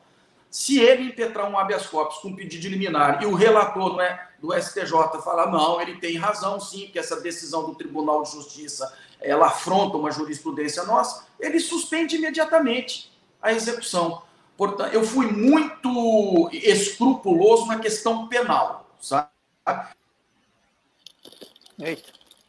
Opa, opa, cadê o deputado? Ai. Ah, voltou, voltou. Deve ter entrado uma chamadinha lá para ele. Está de novo aqui, deputado. É, para não, para não permitir a, a que essa preocupação da gente não ocorresse. Deputado, só, só, me perdoa, a partir do. Eu fui muito escrupuloso com a questão penal, foi aí que interrompeu, só para o senhor. Sim, eu fui muito escrupuloso na questão penal, justamente para não permitir que esta preocupação que a Gina explicitou se concretizasse, não é? Com o aumento desmesurado de, de vulneráveis é, como condenados à prisão. Não, isso não vai ocorrer necessariamente, porque a Defensoria Pública hoje é que mais reforma as decisões e ela se utiliza do habeas corpus, que não vai ser modificada na PEC. Deputado, tem uma questão que me deixa de cabelo em pé toda vez que um ministro do Supremo tira alguém da cadeia, quando concede ou liminar um HC ou, ou, coisa parecida, eu fico me perguntando aqui o que, que virou a Corte Constitucional Brasileira. Ela virou instância revisora da primeira instância de decisões. Quer dizer, o juizinho lá no Estado manda prender, o Gilmar Mendes aqui em Brasília manda soltar. Eu queria saber do senhor, assim, em algum momento dessa discussão toda sobre essa, essa reforma, né, aliás, da, da, execução, é considerado esse episódio, tirar das mãos do Supremo esse papel que ele usurpou de ser instância de revisão da primeira. Ou isso Sim. não está incluído? Está incluído, perfeito. Hum. É, tanto o, o Superior Tribunal de Justiça quanto o Supremo Tribunal Federal, hoje, eles atuam de uma forma, digamos assim, desvirtuada no, no que diz respeito à Constituição federal, que genuinamente esses, esses tribunais eles têm uma missão fundamental. STJ é unificar, padronizar a interpretação da lei federal e o STJ é proteção e guardião da Constituição. Só que hoje, como você diz, são elas, eles atuam como terceira e quarta instância. E se você observar, fazer uma pesquisa bem é, superficial pelo Google, você vai ver que é, no STJ e no STF, os nomes dos recursos já traduzem a intenção de retardar a execução das decisões na segunda instância. É agravo de agravo de agravo, tem 10 agravos, embargos de embargos de embargos de embargos. Quer dizer, então não é o objetivo de reformar a decisão. O objetivo é usar a justiça, que é paga por todos nós, para que a decisão da justiça não se realize. Isso é errado. Então, se houver injustiça, nós estamos deixando todos os recursos ali à disposição da parte para corrigir a injustiça. Agora, nós não vamos condescender com a prática de retardar indefinidamente uma decisão é, que já foi convalidada pelas, pelas instâncias da justiça. Isso é errado e nós vamos corrigir. Bom, gente, eu, eu e o Euler vivemos como repórter um período em que uma vindita do Antônio Carlos Magalhães acabou redundando uma CPI do Judiciário. Lembra disso, Euler? É, foi um, uma, uma discussão... Nicolau dos Santos Neto. Nicolau Isso, é, Nicolau dos Santos Neto. É. Na verdade, é o seguinte, foi uma, foi uma vindita mesmo aquilo, porque aquilo não tinha é, é, é nenhuma intenção de fazer uma correção do. Não tinha nenhum objeto determinado, aquilo é. É, exatamente. Mas será que não está na hora, não, de fazer uma, uma, uma, uma passada limpo dessa questão do judiciário, porque é o seguinte, há um inconformismo, toda vez que, que há uma distorção como essa, isso gera do, dois movimentos. Primeiro, gera um movimento de crítica, que é um movimento natural, normal, desejável numa sociedade democrática. Segundo, gera um engodo autoritário, que são esses movimentos que a gente vê de Sarah Winter, essa coisa toda, que querem simplesmente acabar com o Supremo como instituição, né, para que tudo passe a não ter a não ter um filtro na, na República Brasileira. Você não acha que está chegando a hora mesmo de repassar limpo as atribuições do Poder Judiciário, não fazer uma reforma na Constituição visando é, filtrar direitinho e fixar as atribuições do Supremo, deputado? Acho que o deputado congelou, hein? Não, congelou. Congelou. Agora Mas congelamos é, nós todos é, aqui. Deixa. Lembra ele enquanto ele não, volta? Eu lembro o seguinte, deixa, deixa só. Cadê? Agora está uma... sem vídeo, deputado. Está sem vídeo. Botar uma memória tá, recente, botar uma memória recente nesse episódio que você está falando aí. O ano passado, é, houve três tentativas de uma instalação de uma CPI chamada CPI, é, CPI da, da toga. Mas é um movimento muito associado ao Sérgio Moro. Aquele, aquele grupo de senadores lá que se autodenominam Muda Senado, tentaram por três tentativas, não conseguiram assinatura suficiente, enfim, isso está engavetado, mas como era é, uma, uma, uma solução ou uma investigação ou uma ação muito associada ao Sérgio Moro, obviamente que ela foi é, conspurcada de alguma forma e se viabilizou, porque você, não sei, eu não, não teria, eu não teria é, um, um, fato determinado para dizer, olha, tem que ter uma CPI do judiciário. Por quê? Qual é o fato determinado? É, por, por que, que isso seria é, é, conveniente? Você fazer uma revisão, você faz ah, do ponto de vista legal, constitucional. Acho que você fazer intimidação via CPI contra poder. É, não, eu, mas eu não estou nem falando de CPI, viu, Eu estou falando mesmo de uma ação parlamentar no sentido de sanear. Né, aquilo que se estabelece como, institu como, como, como instrumentos essa, mesmo. Essa agenda, Fábio, é do, é do Sérgio Moro. Ela foi um pouco. Ela foi, ela foi majoritariamente recusada no parlamento. Todas, é. todas as teses que ele levantou nesse aspecto. É, é, é verdade, mas eu estou falando uma reforma do bem. A, impre, a, impressão que eu tenho é que, colocando é, num plano assim quantitativo, o, esta PEC, em termo, no contexto das reformas que nós estamos é, vivendo, não é? reforma tributária, administrativa, esta PEC é uma espécie de reforma do sistema judiciário brasileiro e é a que mais beneficia os vulneráveis, na minha avaliação. Porque são os vulneráveis que ficam anos e anos aguardando a efetividade das decisões dos tribunais locais. Por quê? Porque as, o, o, a outra parte, muito é, é, centrada na proteção de bons advogados, consegue levar de forma indefinida o, o processo é, sacrificando a qualidade da justiça. Então, você vê a média de uma ação trabalhista hoje, o reclamante que é vulnerável economicamente, se o reclamado for até o Supremo Tribunal Federal, 10, 15 anos. E o idoso vulnerável, o idoso pobre, que quer reajustar o valor da pensão, da aposentadoria, o INSS recorre até o Supremo Tribunal Federal 15, 20 anos, às vezes ele até morre durante o processo. Estes vão ser os beneficiados por esta PEC é, num plano assim quantitativo. Não é como a, a reforma administrativa, que é, na minha avaliação é contra o servidor público, não é pretexto de agilizar e desburocratizar o serviço público. Então, eu acho que a, a, assim, deveríamos ter um olhar mais generoso em relação aos propósitos dessa PEC, porque ela é interessante, sim. Agora, tem a ver a questão do Moro, né, politicamente. Só que se essa PEC for aprovada, o Moro ganha. Se essa PEC for rejeitada, o Moro ganha. Ele vai ganhar de um jeito ou de outro. Então é melhor enfrentar e pensar no país, pensar o que é melhor para a justiça, independente do Moro. Você entendeu? Porque se ela for rejeitada, o Moro vai dizer, aí, ó, tá vendo? Eu sempre disse, Congresso é assim, Senado é assim, Câmara é assim, ó, não vão querer. Por quê? Porque estão sendo processados e tudo mais. Se ela for aprovada logo agora, evidentemente que vai melhorar a justiça e nós teremos condições, então, é, de politicamente trabalhar é, essa conquista como de toda a sociedade, não só de Deputado, olha, tem uma pergunta aqui muito oportuna é. do Marcos Oliveira, que está aí na tela. Deputado, já, já que vamos mexer em direitos constitucionais, o senhor não acredita que seria ótimo incluir nessa PEC também o término definitivo do foro, foro para por prerrogativa de função, a gente está vendo a confusão que está dando aí com o Flávio Bolsonaro, se arrogando o direito desse foro que o Supremo já exterminou, né? E juiz, magistrados lá do Rio, desembargadores assegurando o privilégio que a lei exterminou, ou a jurisprudência exterminou, né?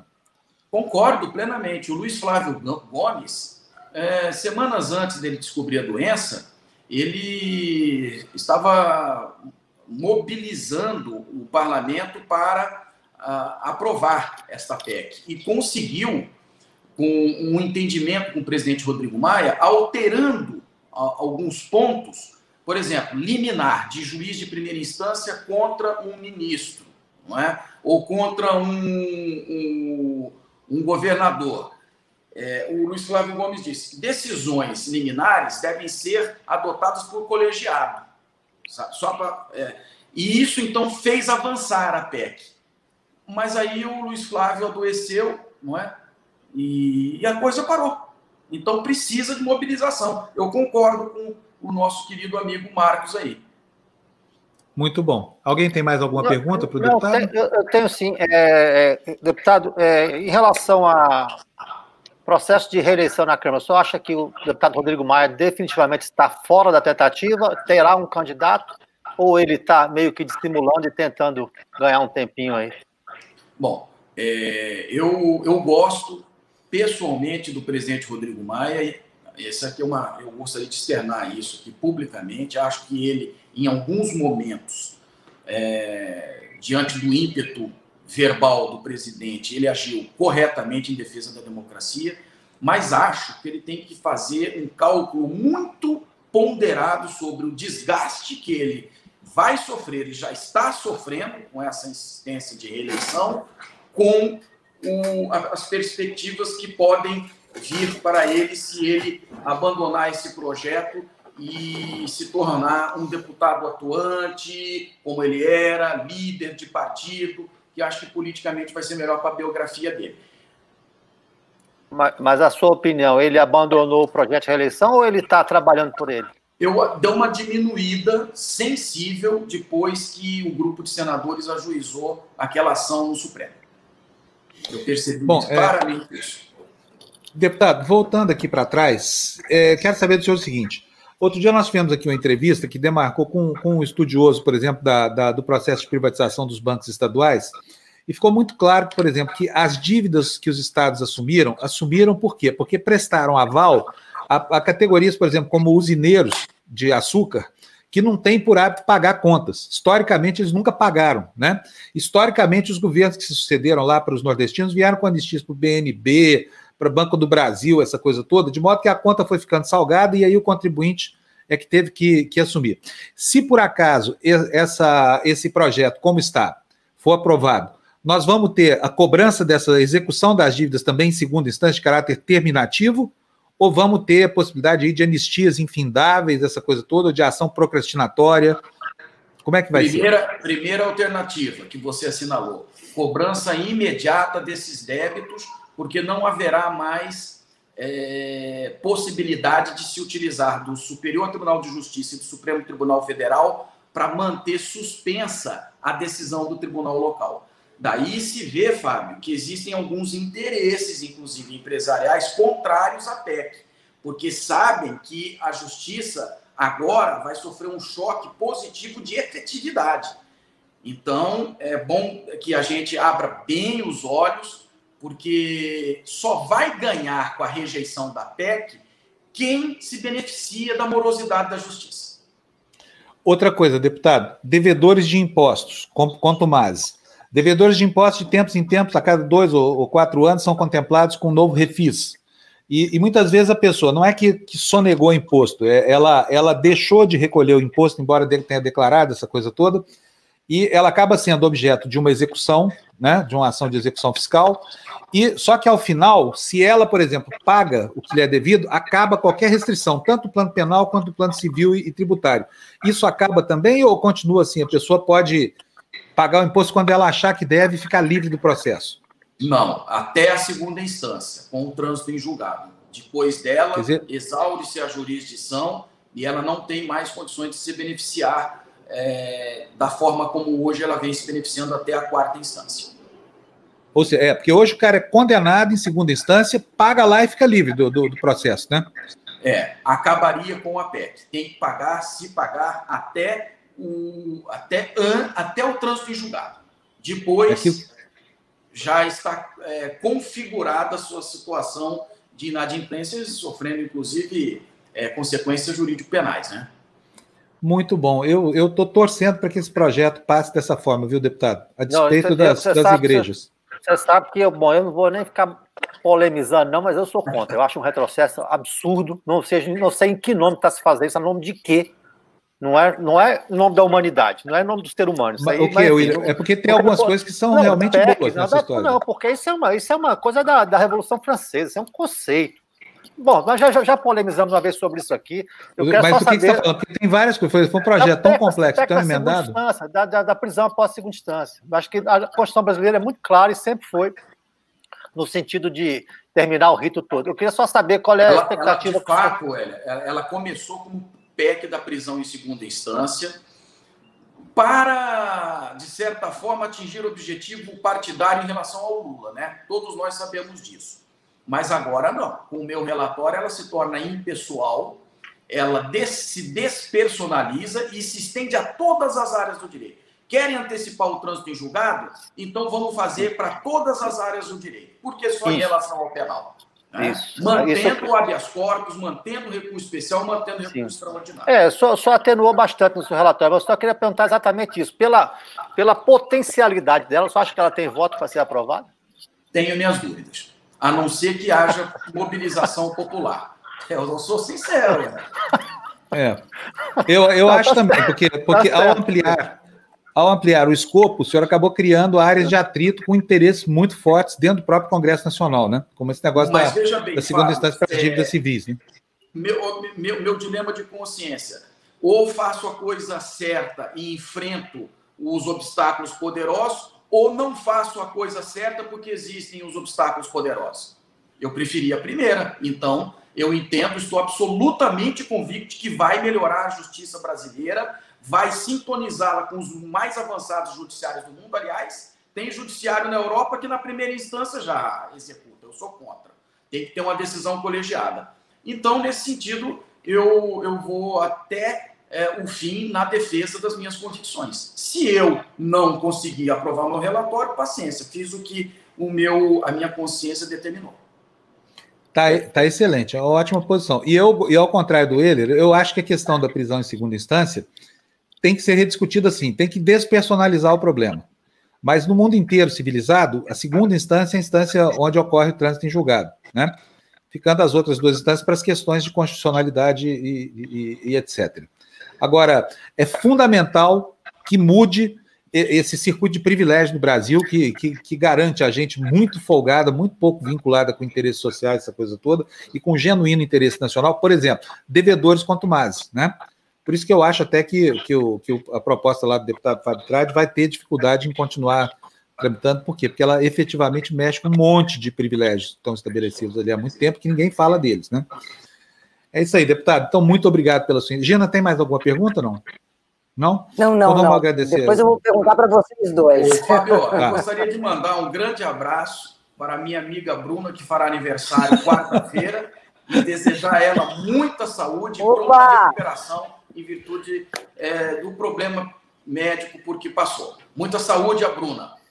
Muito gentil, deputado. Muito obrigado. Bruna! Eu falo toda vez aqui, a Bruna está em campanha por aumento de salário aqui. Tá fácil, tá fácil.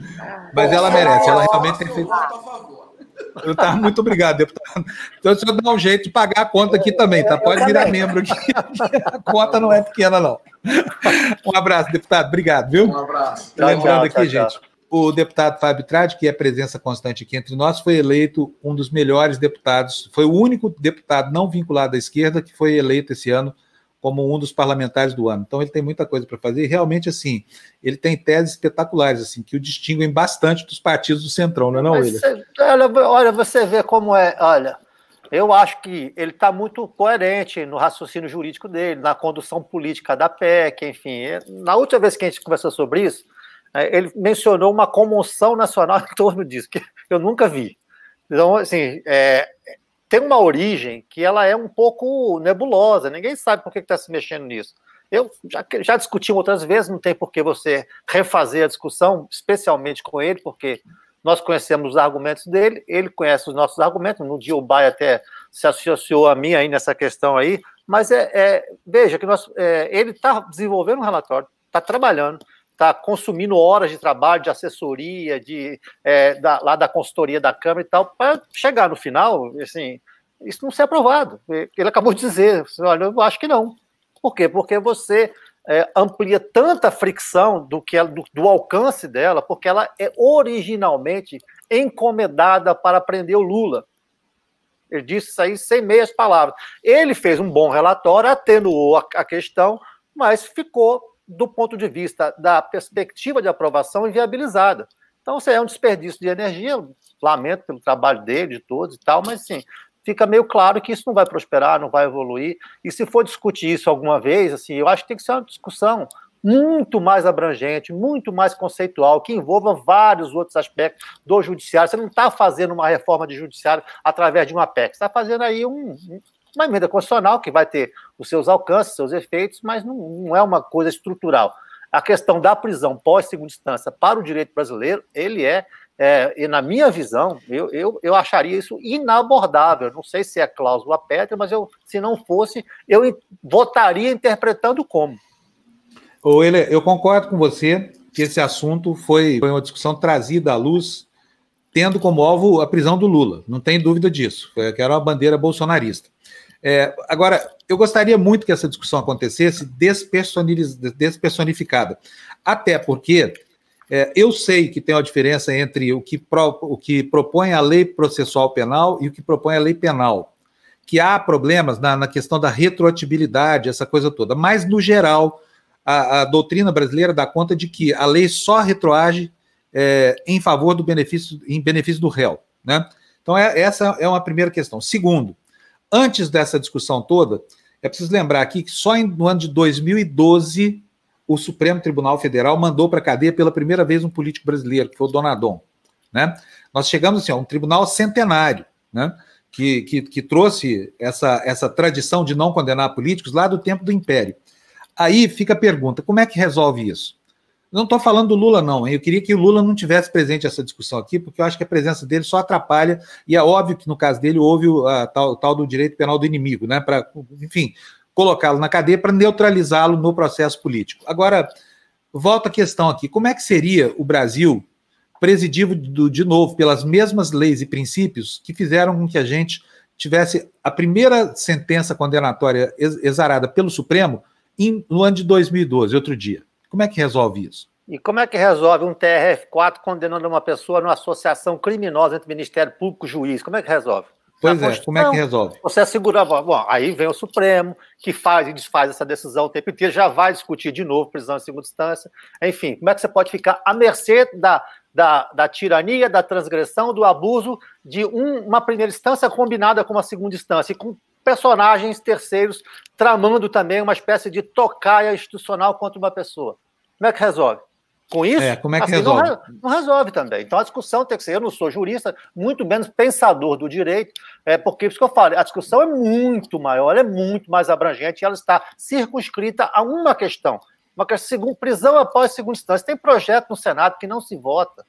Enfim, é, aí tem PEC agora, que não vai, que não vai prosperar. Acabou de dizer o relator dela aqui, sabe que ela tem baixíssima chance, ela tem baixíssima é, oportunidade de ser aprovada. Não é, não é assim, não é na individualidade, não é na especificidade que você vai resolver. Você pode até propor aí uma reforma constitucional, enfim. Até porque, Fábio, com mais de 300 artigos, se eu não estou errado, tudo no Brasil é constitucionalizado, tudo vai ao Supremo.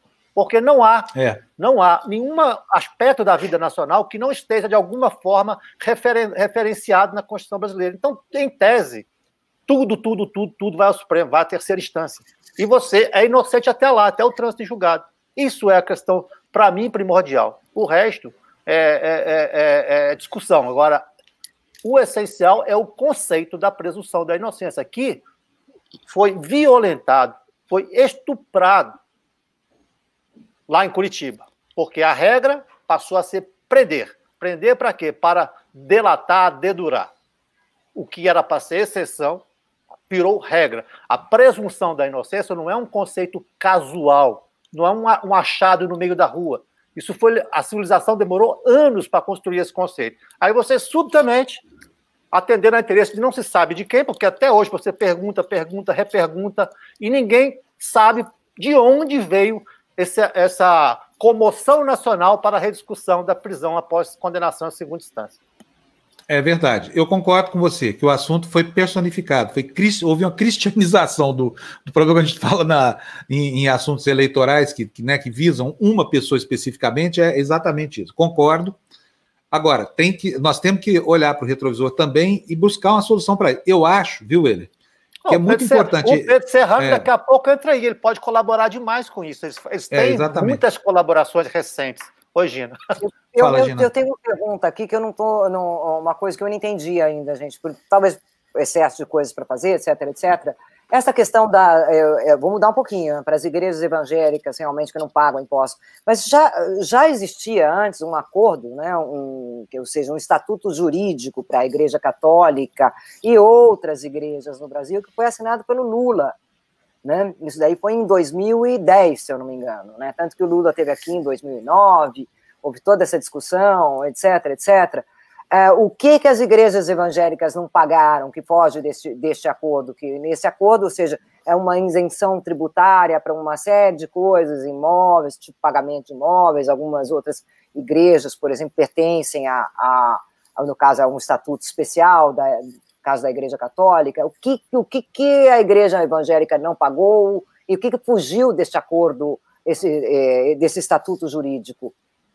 já, já confirmado, já aprovado pelo Congresso. Não, isso foi uma, uma votação na Câmara que aconteceu no apagar das luzes da semana passada, um, uma, uma, um jabuti, né, que foi introduzido em, um, em, uma, em uma, uma proposta muito maior e que de repente virou assim a, o, o, grande mote da atuação dos parlamentares, né?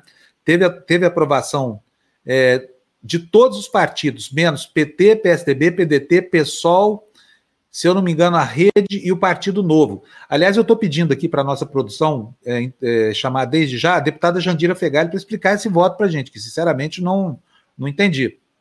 Sabe, não entendi sinceramente. Por que, que, que talvez por causa da grande concentração de eleitores neopentecostais no Rio de Janeiro. E você tem uma grande pressão de pastores, essa coisa toda, nós estamos num movimento aí de, de, de, de caminhar para as eleições que vão ser daqui a dois meses e meio, é isso? Nós estamos em setembro, né? É, outubro, novembro, dois meses, novembro, menos novembro. de dois meses. É. Menos de dois meses. E aí pode ser pressão popular, mas eu não entendo a pressão popular deletéria como essa, que, que estabelece um regime de privilégio para meia dúzia de pastores picaretas e vigaristas, entendeu? Que estão obrigados a recolher tributos dos seus pastores e mandar isso para o Estado brasileiro. Afinal de contas, os pastores são funcionários das, das, igrejas deles, já não tem que pagar direitos trabalhistas, não tem nada disso, mas a contribuição previdenciária tem, eles só negam de maneira descarada. Por quê? Porque tem uma, uma bancada de, de 200 e, e, tantos parlamentares em Brasília, nem sei quantos são mais, o ele, não sei se você sabe quantos são, mas eram muitos, não, né? E só é uma bancada evangélica, é. com, com, igreja católica, é. com centro espírita, todos eles é. convergem no mesmo interesse, sabe? É. é uma praga, porque aí cria um regime de privilégio que é, que é absolutamente reprovável, né?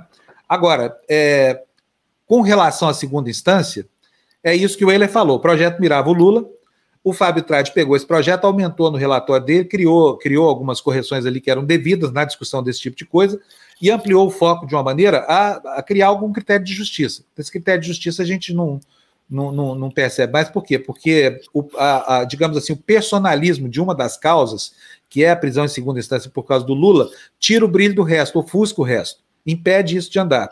Então, eu acho que vai ter, que ter uma hora que o Brasil vai precisar discutir tudo menos a prisão em segunda instância, hein, Weller? Mas é, aproveitar mas, a segunda é, instância como eu, a locomotiva parlamentar realmente veja, fica complicado. Eu, eu, eu, sim, eu dificilmente serei convencido de que isso é necessário. Dificilmente. É, se, isso está, fala, né? é, se, se, isso está, se isso está de alguma forma atrelado a um projeto de poder e, esse, e atrás desse projeto de poder está um senhor que se chama Sérgio Moro, mais dificuldade eu terei ainda de concordar com isso. Até porque nós acabamos de ver exatamente o que esse projeto de poder desenhado lá atrás foi capaz de produzir.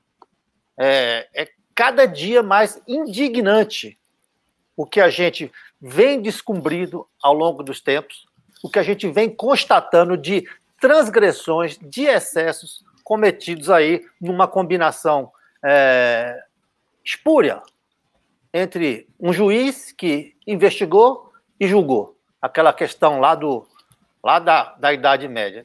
Então, é, é veja, de lá para cá, desde que desde junho de 2018, né, 19, que começaram a surgir os diálogos da, revelados pelo site da Intercept, é, a Lava Jato vem sofrendo sucessivas derrotas no Supremo e no Parlamento em cima de suas teses.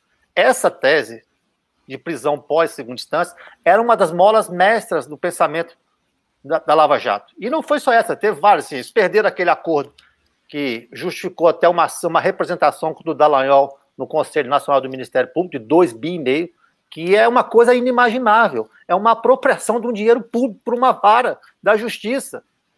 Isso não existe. Eles perderam essa tese que você defendeu agora há pouco, é, em relação a três tentativas de promover uma CPI, mas essa CPI não era para investigar o judiciário, era para constranger os membros do Supremo Tribunal Federal.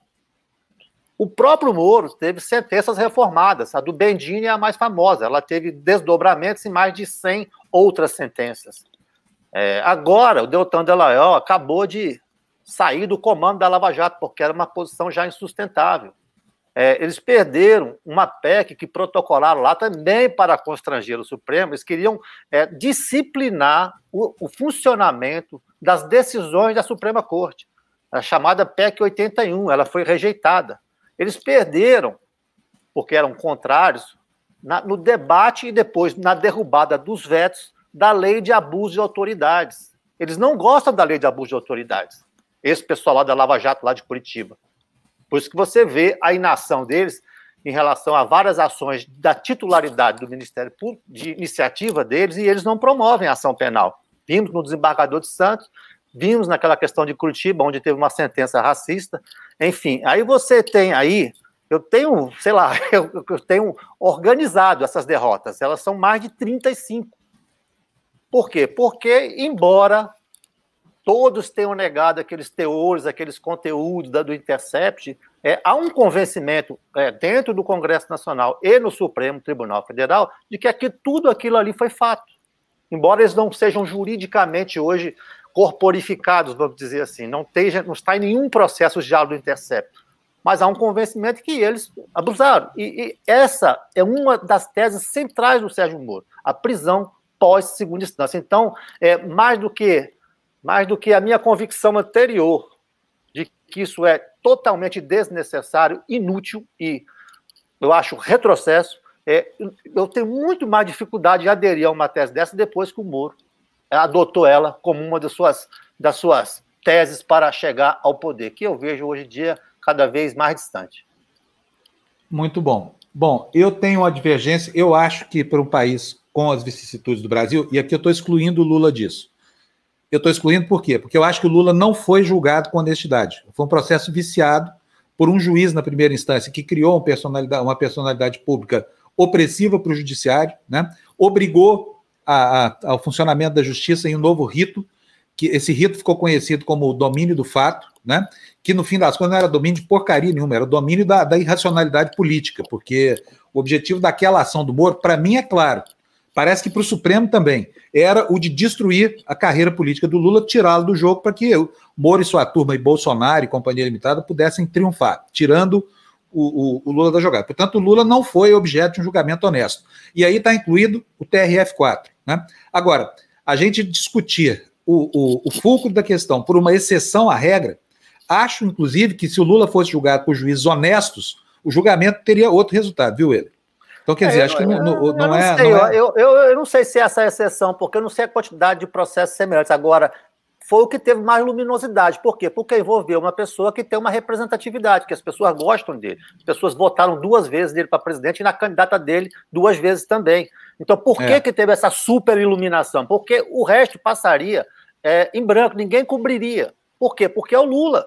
Porque o Lula joga luz na questão. E, infelizmente, fizeram essa essa trapaça jurídica com uma pessoa que tem essa representação, que tem, isso, tem essa, essa capacidade de atrair a, a mídia, os holofotes, os juristas, enfim. O que, que você tem hoje aí no Brasil? Juristas pela democracia, jornalistas pela democracia, todo mundo pela democracia. Onde é que a democracia começou a ser corrompida no Brasil?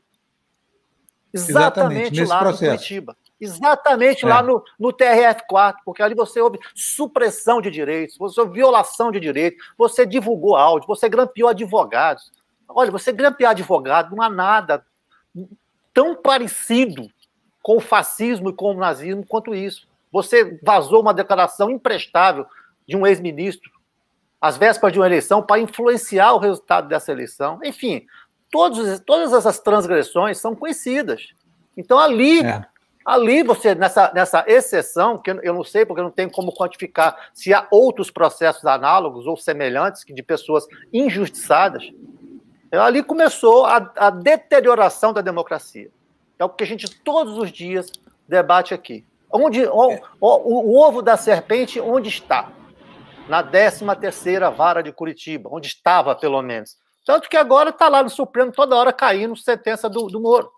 Acabou de ter aquele doleiro do Banestado, que ali deu 2 a 2 e um dos ministros que se insurgindo contra isso. Ele quer rediscutir o princípio da inocência. Ele quer que o Supremo, é. plenário, rediscuta isso, se o empate favorece ou não o réu. Puxa vida. Princípio é, tem razão. secular do direito, universal. É por isso, ele, que eu digo o seguinte: eu sou a favor da prisão em segunda instância, não para o Lula. E não é para, não, não para o Lula, não é porque o Lula está imune ao princípio ou à lei. É que o Lula foi julgado por um juiz ladrão.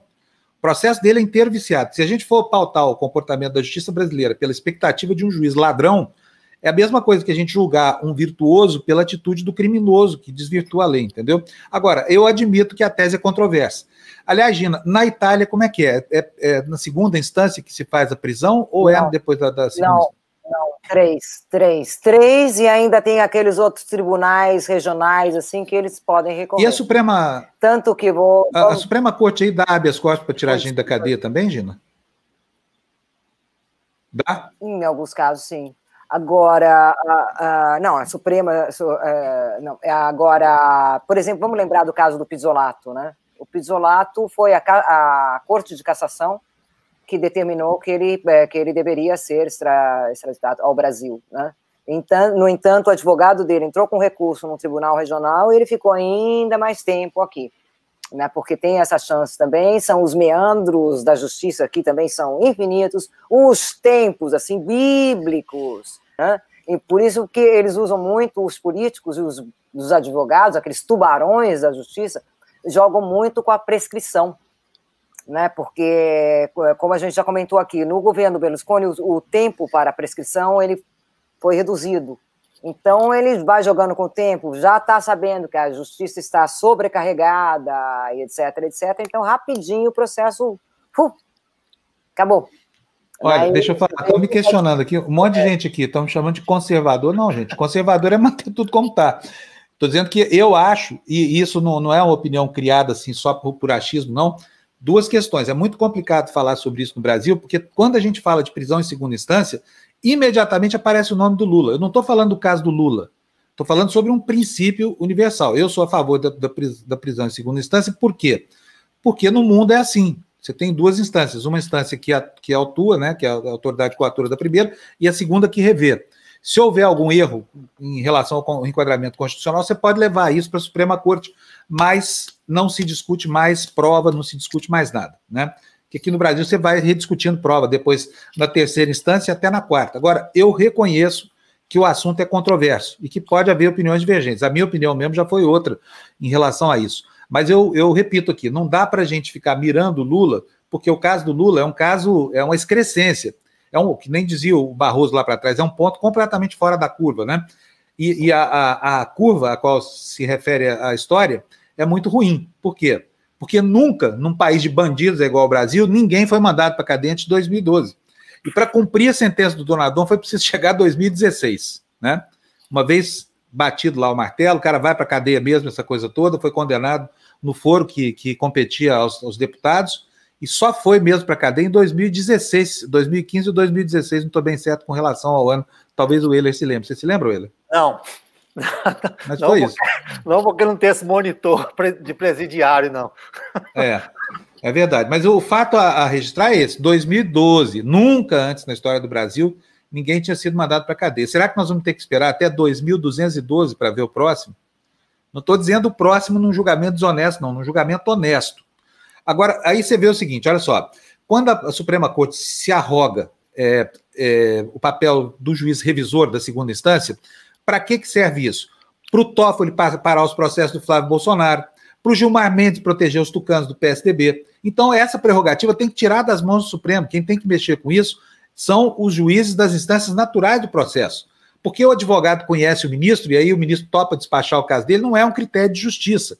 É um critério é, de, de, concessão de benefícios específicos para uma parcela, olha, minúscula da, da, da, da, é. É, da clientela é brasileira é uma, da justiça. Mas aí, Fábio, me perdoe, não é uma deformação do modelo, da, da concepção, é uma deformação do exercício do cargo. Aí são pessoas, não é o nosso modelo pessoas, que tem que ser exatamente. questionado. São pessoas que estão, é, que estão é, impropriamente usando a sua função.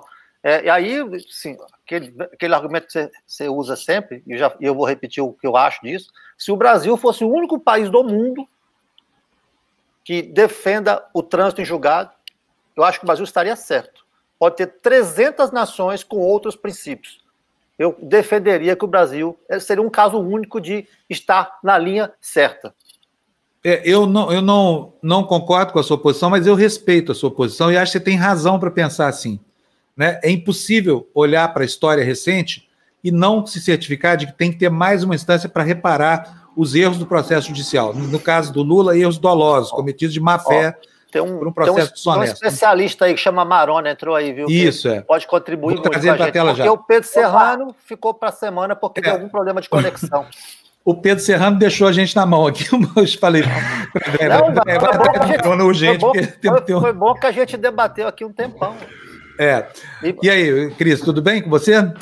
Tudo bom, Fábio? Tudo bom, Gina, Weiler? É um prazer estar aqui com vocês. Maravilha. Obrigado, viu, por assim aparecendo. Nós estamos aqui precisando de um socorro na sua área, porque é o seguinte: entrevistamos agora o Fábio Trade e ele contou para a gente aqui sobre.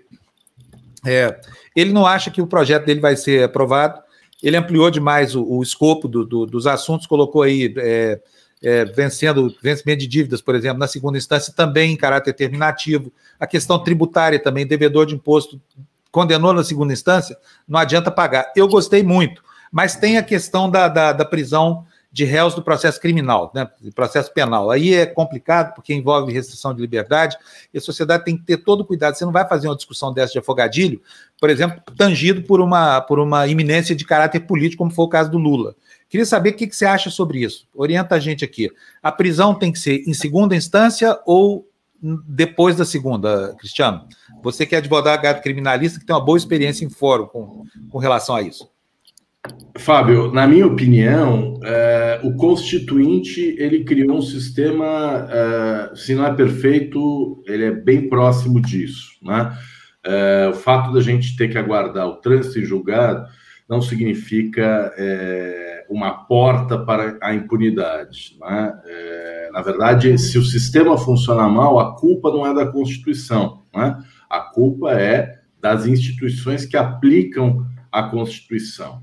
É, se os processos demoram muito, é, então nós temos que buscar as razões pelas quais isso acontece. As pesquisas indicam que não é uh, o uso dos recursos que estão previstos na Constituição que tornam os processos mais vagarosos. Né? Os chamados tempos mortos do processo, eles acontecem nas gavetas, nos escaninhos, nos gabinetes do Judiciário e do Ministério Público. Essa é a razão pela qual os processos andam vagarosamente. E uma maneira de resolver isso é tentar imprimir mais celeridade ao trabalho do Judiciário, do Ministério Público, é exigir produtividade, é estabelecer metas de julgamento. Né?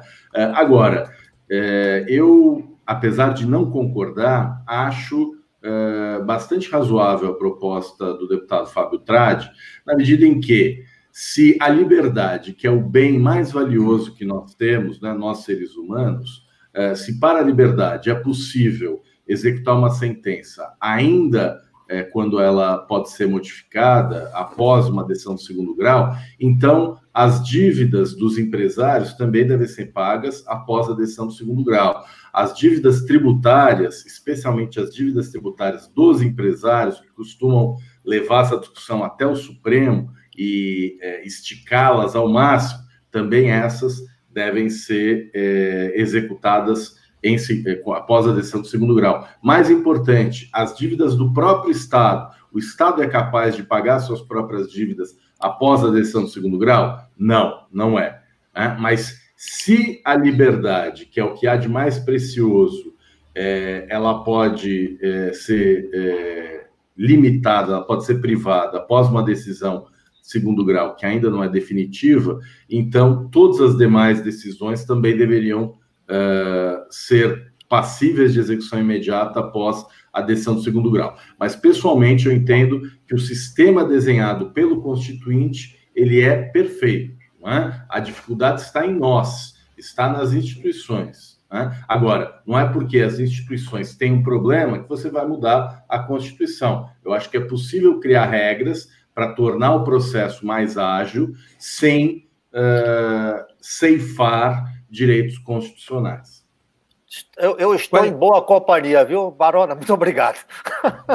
Olha que eu queria só perguntar para você é, se você. É, é, porque esse assunto, eu entendo a recorrência dele quando ele envolveu um ex-presidente que foi não teve um julgamento justo. Agora, por que é que ele reaparece? Para quê e por quê? Por que, que você vai discutir um conceito tão essencial à humanidade, que é a presunção da inocência, em nome de quem? Em nome do quê? É, porque você, eu já fiz várias perguntas aqui. Em uma oportunidade, o deputado Fábio Tradi, até gosto muito dele, mas me surpreendeu, disse que tinha uma, uma comoção nacional pela prisão pós-segunda instância. Falei, mas deputado, onde foi isso? Porque eu não vi. Por que, que isso surge, ressurge e o assunto não fica onde ele tem que estar? Na Constituição, que não tem que ser mudada? Olha, é, uma resposta curta é: quem criou essa comoção foi o lavajatismo. Né? Quem criou essa falsa bandeira, como se isso fosse uma prioridade nacional, foram Sérgio Moro, Deltan Dallagnol e os seus seguidores. Né? E é, é, muito sintomático que isso tenha acontecido. Né? O discurso da Lava Jato é: se nós cumprirmos a Constituição, então haverá impunidade. Né? Nós temos que escolher ou a Constituição ou a punição dos poderosos. Né? O discurso lavajatista é esse. É um discurso falso. Né? Tão falso que a gente percebe o Deltan Dallagnol lutando até o último momento, recorrendo até a última instância para não ser punido no CNMP, usando de todos os expedientes, alguns inclusive questionáveis, né? como é esse uh, adiamento por mais de 40 vezes uh, do seu julgamento. Uh, o fato é que, mesmo os antigarantistas mais convictos, quando eles se veem na condição de acusados, eles não abrem mão de nenhum direito sequer. Né? Infelizmente, nós estamos vivendo no Brasil um período em que os direitos, em especial a liberdade, vale muito pouco. Né? Os lavajatistas, eles idolatram o liberticídio, né? Que é a morte da liberdade, que é uh, a restrição indevida da liberdade. Não faz nenhum sentido executar a pena após a decisão do segundo grau, quando você ainda tem uma série de recursos uh, até o trânsito em julgado. E eu costumo fazer referência ao caso, por exemplo, do tráfico de drogas privilegiado. Né? É, a figura do tráfico de drogas ela tem uma hipótese em que a pena pode ser reduzida quando o agente é primário, tem bons antecedentes, não se dedica a atividades criminosas e nem pertence a organizações criminosas. Nesses casos, a pena mínima, que é de cinco anos, pode chegar até um ano e oito meses.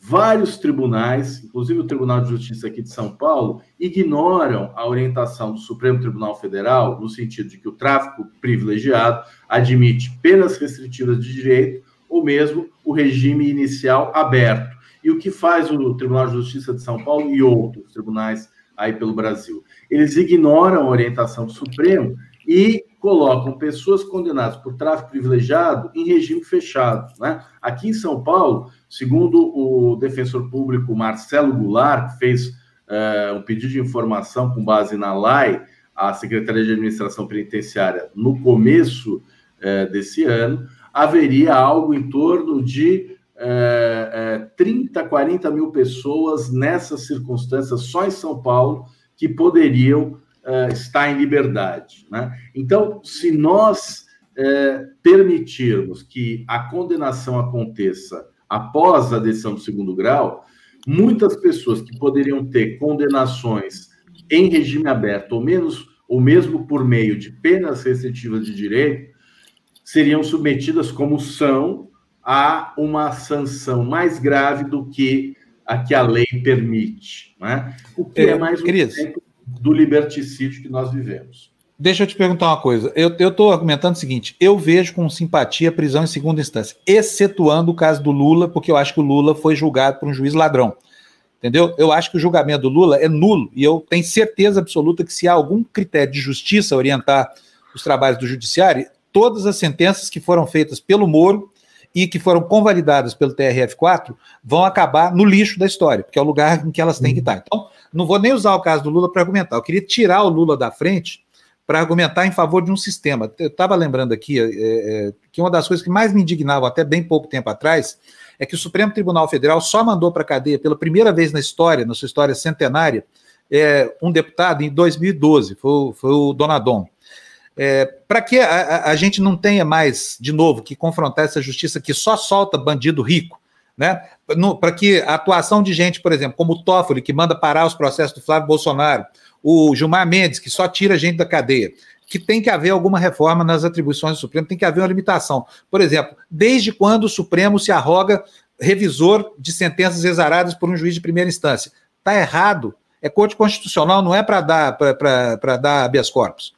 No mundo inteiro, a Corte Constitucional trata dos assuntos de natureza constitucional e vai tratar desses assuntos depois lá em nível de recurso, se questionada a constitucionalidade. Então, pergunto para você o seguinte: como é que a gente faz com o atual arcabouço normativo para ter uma justiça que não seja essa? Que prende 320 mil maconheiros no Brasil, sem direito a sair da, da, da, cadeia, que vão cumprir anos de pena lá, restritivo da liberdade, e todo bandido rico que, conhe, que o advogado conhece o ministro Supremo são tirados da cadeia na mar. Como é que faz para a gente revisar o funcionamento dessa instituição, que é injusta desde o Rui Barbosa, que vem assombrando gente desde o Rui Barbosa? Como é que faz? Olha, Fábio, um bom começo é cumprir o que a Constituição diz a respeito de, por exemplo, a liberdade ser a regra durante o processo e a prisão cautelar ser a exceção. Né? Em muitos casos, o que a gente percebe é que juízes e tribunais invertem a lógica constitucional e aplicam a prisão como regra e a liberdade como exceção. Né? Então, a meu ver, o maior problema que existe hoje no judiciário é esse pouco apreço ao que diz a Constituição é esse pouco respeito à preservação da liberdade. Não é isso que eu chamo de uma tendência liberticida uh, do judiciário brasileiro, dos operadores do direito no Brasil em geral. E você disse bem, né? a justiça brasileira ela não é, é, digamos assim, equânime, ela não atinge a todos da mesma forma. Né? Há, inclusive, um famoso é, ditado em língua espanhola que diz que a lei é como a serpente, né? Ela atinge preferencialmente aqueles que andam descalços. É, e de fato, numa sociedade de classes, o direito ele não age é, da mesma forma em relação a todas as pessoas, né? É, basta ver o perfil das pessoas que estão presas. Menos de 2% é, são é, diplomados em curso superior. Né? Então, o perfil dos presos no Brasil é, é basicamente composto é, pelos membros das classes subalternizadas, por aqueles que vêm dos estratos mais empobrecidos da população. É, eu acredito é, que, é, claro, mudanças são muito bem-vindas, né? mas o sistema ele teria condições de funcionar adequadamente se não houvesse essa tara punitiva, né? essa tara pela prisão a qualquer custo. É, as audiências de custódia foram criadas com esse objetivo, com o objetivo de obrigar o juiz a seguir a Constituição, de obrigar o juiz a punir a tortura e a avaliar criteriosamente se é o caso de prisão cautelar quando alguém é preso em flagrante. E mesmo após a instituição da audiência de custódia, que ainda não foi convertida em lei, é ainda uma medida administrativa do CNJ, e os bolsonaristas, os liberticidas, odeiam a audiência de custódia, querem é, enterrá-la de qualquer jeito, né? justamente porque ela funciona como um filtro, como um critério. Né? Eu acho que uma grande revolução aconteceria se a Constituição fosse é, seguida. A respeito da, da, da, função do Supremo Tribunal Federal, essa é uma discussão de fato antiga, é, além de cumprir o papel de uma corte constitucional, a, o Supremo Tribunal Federal, de acordo com a nossa Constituição, funciona também como última instância de alguns recursos na área penal, o caso do recurso extraordinário, né? quando alguém, é, num processo criminal, é, se sente violado em seus direitos constitucionais, como é o caso da presunção de inocência, como é o caso do direito de defesa, enfim, como é o caso de uma série de direitos fundamentais elencados na Constituição, essa pessoa tem o direito de levar é, essa questão ao Supremo. Eu acho que nenhum sistema é perfeito, né? A gente muitas vezes olha sistemas jurídicos é, estrangeiros e é, elogia achando que é, são funcionais, né? Na verdade, cada país tem as suas características e as nossas características nos levaram a ter uma constituição como a que nós temos, com as características que ela possui. Né? Eu discordo de você, Fábio, eu não acho que seja uma função incompatível, eu acho que ela pode funcionar, mas acho é, que nós precisamos é, estabelecer prazos né, para que o processo de fato não se alongue, e acho que precisamos é, criar estruturas, estrutura humana, estrutura material, investir em tecnologia é, de informação, inteligência artificial, para dar conta desse volume de processos. A única opção que eu não considero adequada para resolver esse problema é restringir direitos, né? é tirar os direitos que a Constituição assegura aos indivíduos por conta de algum outro interesse, como, por exemplo, a celeridade dos processos.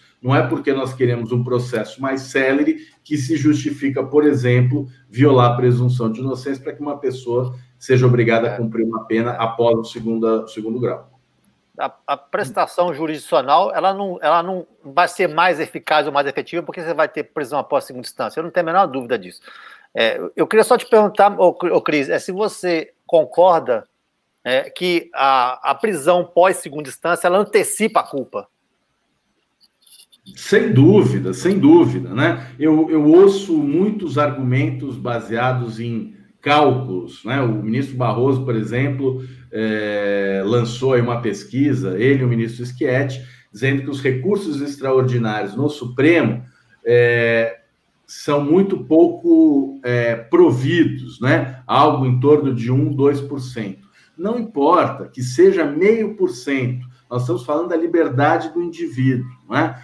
É, o indivíduo tem o direito de discutir se é culpado ou não até a última instância Né? Não há nada mais importante para o judiciário fazer do que discutir se alguém deve ser preso ou não. E outra, nós não estamos falando apenas de culpa ou inocência, nós estamos falando muitas vezes dos graus de punição, se a pena deve ser cumprida no regime fechado, no semiaberto, no aberto, se é possível substituir a pena privativa por pena restritiva, são muitas questões. E não há dúvida de que a primeira e a segunda instância no Brasil tem muito mais resistência a cumprir a Constituição do que os tribunais superiores. Né? Acredito que uma solução seria capacitar juízes e tribunais, juízes de primeiro grau e tribunais de segundo grau, a cumprir a Constituição, porque infelizmente eles não estão cumprindo. Né? Veja, por exemplo, a recomendação 62 do CNJ, que é, recomenda que juízes e tribunais coloquem em prisão domiciliar mulheres presas,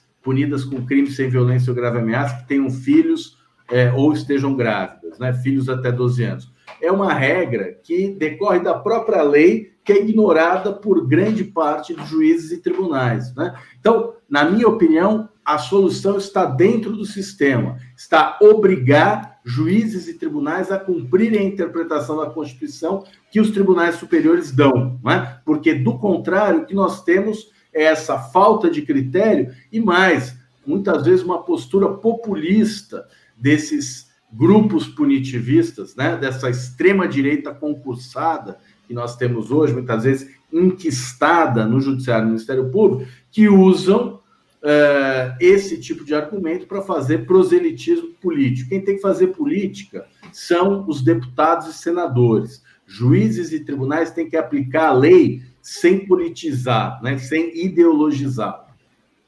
Bom, eu também quero lembrar que eu acho que a gente tem sorte aqui, nós temos duas posições divergentes aqui, que são a, minha e do, do Euler, e estamos consultando aqui um especialista, que é um advogado criminalista, que tem uma visão também, mas é uma sorte a gente ter posições divergentes, porque esse, esse assunto é um assunto muito complexo, ele não se encerra com a discussão rasa de, de, certas questões. Não. Eu até vou te falar uma coisa, viu, Cristiano? Eu, eu estaria disposto a, a rever a minha posição caso isso a, a, a, as estatísticas não indicassem que países que praticam a justiça muito melhor do que o Brasil também condenam após a segunda instância, prendem após a segunda instância. E de lembrar, não sei se existe uma alternativa, nem sei como é que faz, por exemplo, um juiz respeitar a Constituição, já que eles muitas vezes trabalham de maneira afrontosa mesmo, né? Queria até saber se, como é que faz para resolver isso, porque parece que a hermenêutica é, é uma coisa completamente descolada da realidade às vezes, né? Mas queria lembrar também que, que hoje, concretamente, temos as três instâncias de, de recurso, e isso não melhorou nem a qualidade da nossa justiça, nem a confiabilidade das decisões dos juízes, nem muito menos as decisões políticas, né? Quer dizer, esse filtro não foi capaz de impedir o que aconteceu no julgamento do Lula, que ficou mais importante, parece, do que a discussão do, do, do, do problema em si. Mas, né? mas só a partir do final de 2019 que nós temos uma lei de abuso de autoridade. Eu estou ajudando o Cristiano a responder aí, porque é ele que, vai, ele que sabe disso aí. É, e por outro lado, Willer, a lei do abuso de autoridade também não impediu decisões como as do Toffoli e do Gilmar Mendes. O problema é que a ação, a, o titular da ação, que essa que é a grande discussão, é o Ministério Público, que não quer. Ele não quer fiscalizar essa lei porque ele não gosta dessa lei. Pronto, aí nós estamos numa sinuca absurda, institucional, porque o Ministério Público sempre foi contra, trabalhou contra, queria derrubar, queria o veto integral, e o Moro foi é, porta-voz desse, desse desejo do Ministério Público. Aí a lei existe, mas o Ministério Público não pode fiscalizar as leis apenas que gosta e ignorar as que desaprova. Ele tem que fiscalizar todas as leis. Agora, isso sim foi um erro, porque a titularidade ser do Ministério Público, que não gosta da lei, aí realmente você vai ter muitos casos que vão ficar aí. Esse nosso Siqueira é um caso emblemático que não teve nem ação penal ainda. Mas enfim, Marão, desculpa aí. Deixa eu só colocar mais uma coisinha aqui, Marona. Eu preciso lembrar aqui o tanto que esse sistema é e, e sacana vocês se lembram que o Lula foi concretamente impedido de ir ao enterro do irmão dele? O Toffoli deu a decisão depois do enterro. Sabe, um absurdo. Queriam levar, queriam desviar o enterro para um lugar onde Lula estava. Isso é decisão da justiça brasileira. Quer dizer, isso, isso é objetivo de opróbrio, de vergonha para qualquer pessoa minimamente séria, né? Eu estou falando o seguinte, que no caso do Lula, não resta menor dúvida de que aquilo é um processo de perseguição aparelhado pelo Estado por meia dúzia de juízes bolsomínios aí, enfim, deu no que deu, né? Agora, deixa eu te falar aqui, tem, um, tem aliás, desculpa, eu atropelei o Willer, responde o Willer, porque eu tenho outra pergunta para te fazer é. sobre vista, desculpa.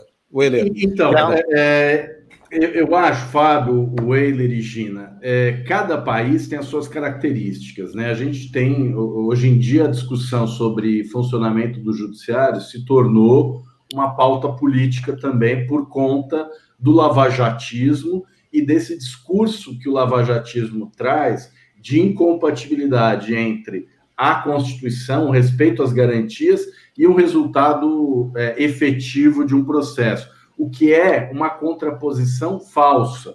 Não há oposição necessária entre um processo que respeita as garantias e um resultado efetivo e justo. Ao contrário, é, a culpa da falta de efetividade não está no respeito às garantias. Esse é o primeiro ponto. Segundo ponto, eu volto a insistir: a proposta lavajatista é a da institucionalização do abuso de autoridade. O que foi a Lava Jato, senão uma coleção enorme de abusos de autoridade? Não é? Vamos lembrar que foram mais de 200 conduções coercitivas realizadas contra a lei. Não é? Ainda não havia lei de abuso de autoridade. Se houvesse, é, Sérgio Moro teria duzentos e tantos processos por abuso de autoridade, porque a forma como ele utilizava a condução coercitiva é uma forma absurda, uma interpretação que não poderia ser aceita em nenhum momento. Né? A lei diz que o indivíduo, a testemunha, é, quando não é encontrada é, por duas vezes, na terceira, ela pode ser conduzida sob vara, a condução coercitiva. Sérgio Moro conduzia coercitivamente pessoas que nunca tinham sido chamadas para é, prestar esclarecimentos, como foi o caso, por exemplo, do ex-presidente Lula, né? no dia 4 de março de 2016. É, isso é apenas um, um exemplo, não é? um grão de areia, uma montanha de ilegalidades, de abusos que foram praticados pela Lava Jato. Aliás, meu amigo e colega Fábio Tofik Simantov escreveu um belo artigo na revista Piauí mostrando isso, né? O ovo da serpente. Como é que nasceu essa mentalidade autoritária que hoje vigora no país? Nasceu a partir da Lava Jato. Foi a Lava Jato que chocou o ovo da serpente e que fez sair do armário essa multidão de odiadores da liberdade, né? de liberticidas, de pessoas com pensamento autoritário, que odeiam direitos, que odeiam garantias e que desejam um processo sumário e que, se possível, não respeite uh, uh, os direitos fundamentais do indivíduo, né? que condene sumariamente com base na opinião pública. Né? Aliás, os lavajatistas eles gostam muito de usar a opinião pública como argumento a favor das suas teses. Né? Se você colocar em discussão num plebiscito, por exemplo, é muito provável que a pena de morte seja aprovada pela maioria do povo brasileiro.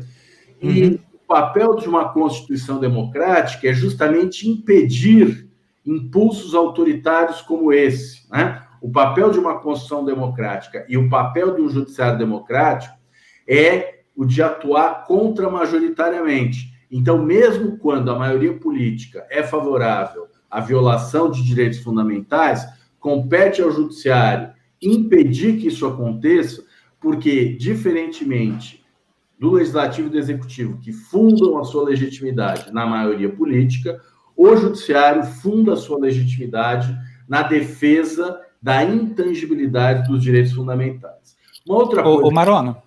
Diga. Ah, desculpa, desculpa te interromper. Tem um assunto aqui que esse assunto me persegue e eu o persigo de maneira atroz, que é o seguinte: pedido de vista.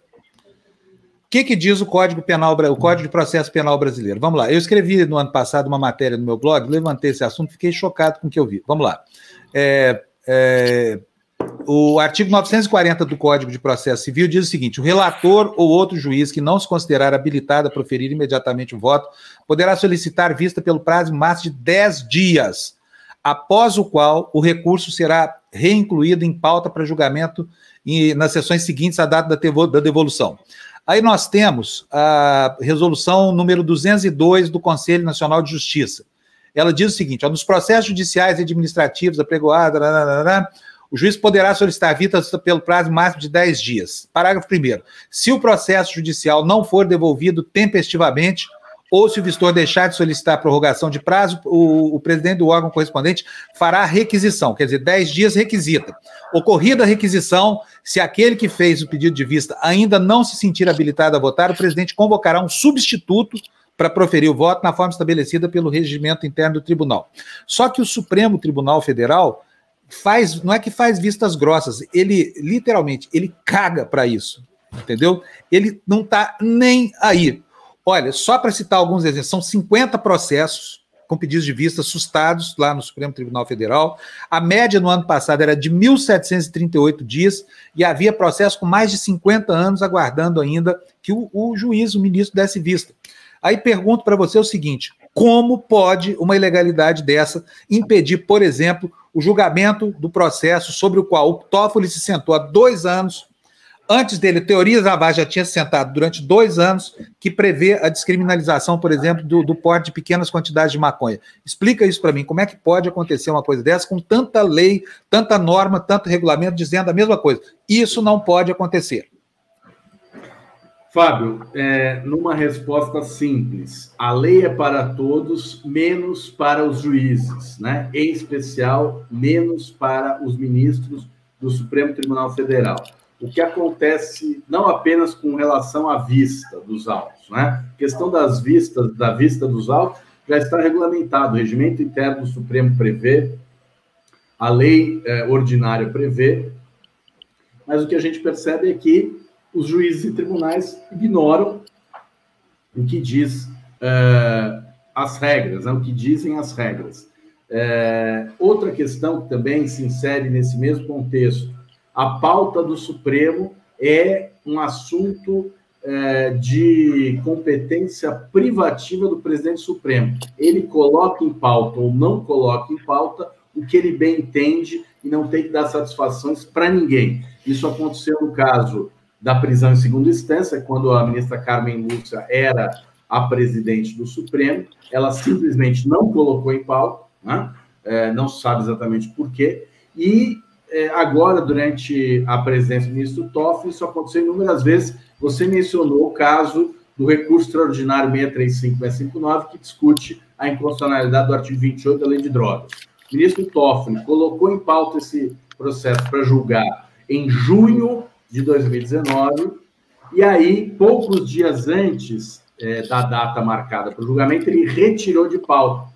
E a imprensa divulgou que essa retirada de pauta se é, deu num contexto do chamado Pacto Republicano, né? que é essa estrovenga em que o judiciário se alia ao executivo e ao legislativo para permitir que o país se desenvolva, né? como se o judiciário tivesse algum papel é, nessa questão. E a gente sabe que o, o, presidente Bolsonaro ele tem especial apreço pela pauta dos costumes, né? Então, como já há uma tendência de maioria é, em relação a esse tema, os que são contrários, é, a única é, cartada que resta a essas pessoas é impedir o julgamento, né? E eles vão ser bem sucedidos, porque o julgamento começou em 2015 ele não continuou, então o Toffoli tirou de pauta o ano passado, duas vezes, e as duas vezes após negociar, né, segundo a imprensa, com o governo, é, e isso acabou entrando como uma moeda de troca. Então, uma decisão que se afigurava definida a favor da inconstitucionalidade do artigo 28, agora vai ficar para as calendas gregas e ainda por cima teremos a mudança de dois ministros, Celso de Mello e Marco Aurélio. É, o Celso, que se aposenta agora no final desse ano, Marco Aurélio em julho do ano que vem, serão substituídos por dois ministros indicados por Bolsonaro, que muito provavelmente, em relação a essa pauta das drogas, em relação a outras pautas de costume, devem se alinhar ao bolsonarismo. Né? Isso é uma vergonha, né? porque é uma forma de fraudar a maioria em plenário e transformar o que é maioria em minoria. Né? Isso é algo vergonhoso que mostra que, de fato, o nosso sistema precisa ser reformado. Só para constar, Está 5 a 0 esse julgamento que o Toffoli sentou em cima da pauta, tá? Então é. falta só um voto para que isso seja resolvido. Agora pergunto para você: um desses votos eu tenho certeza que é do ministro Celso de Mello. Ele saindo, o voto dele está descartado ou continua contando? O ministro que vier no lugar dele vai, vai, vai votar de novo? É, na verdade, Fábio, nesse recurso extraordinário 635 nós temos três votos até agora proferidos. O ministro Gilmar Mendes, que é o relator, favorável à inconstitucionalidade do artigo 28. Os ministros Faquim e Barroso, favoráveis à inconstitucionalidade do artigo 28, apenas em relação ao maconha. E uhum. pediu vista o ministro Teori Zavascki em outubro de 2015. Ele faleceu em fevereiro de 2017 Alexandre de Moraes foi indicado em seu lugar e é, no final de 2018 Alexandre de Moraes apresentou o voto e o ministro Toffoli colocou Gilmar... em pauta. No e o Gilmar Mendes? O Gilmar Mendes votou também, não votou?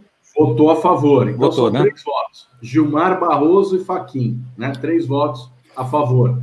É, a, a, há uma expectativa de que o ministro Celso de Mello vote, vote no mesmo sentido, mas se ele é, se aposentar antes de proferir o voto, ele vai ser substituído por um outro ministro que aí sim vai votar no seu lugar. No regimento interno do Supremo, existe um dispositivo que permite que o ministro antecipe o seu voto. Né? Então, a nossa esperança é essa: que o ministro Celso de Mello e o ministro Marco Aurélio antecipem os seus votos antes de se aposentar.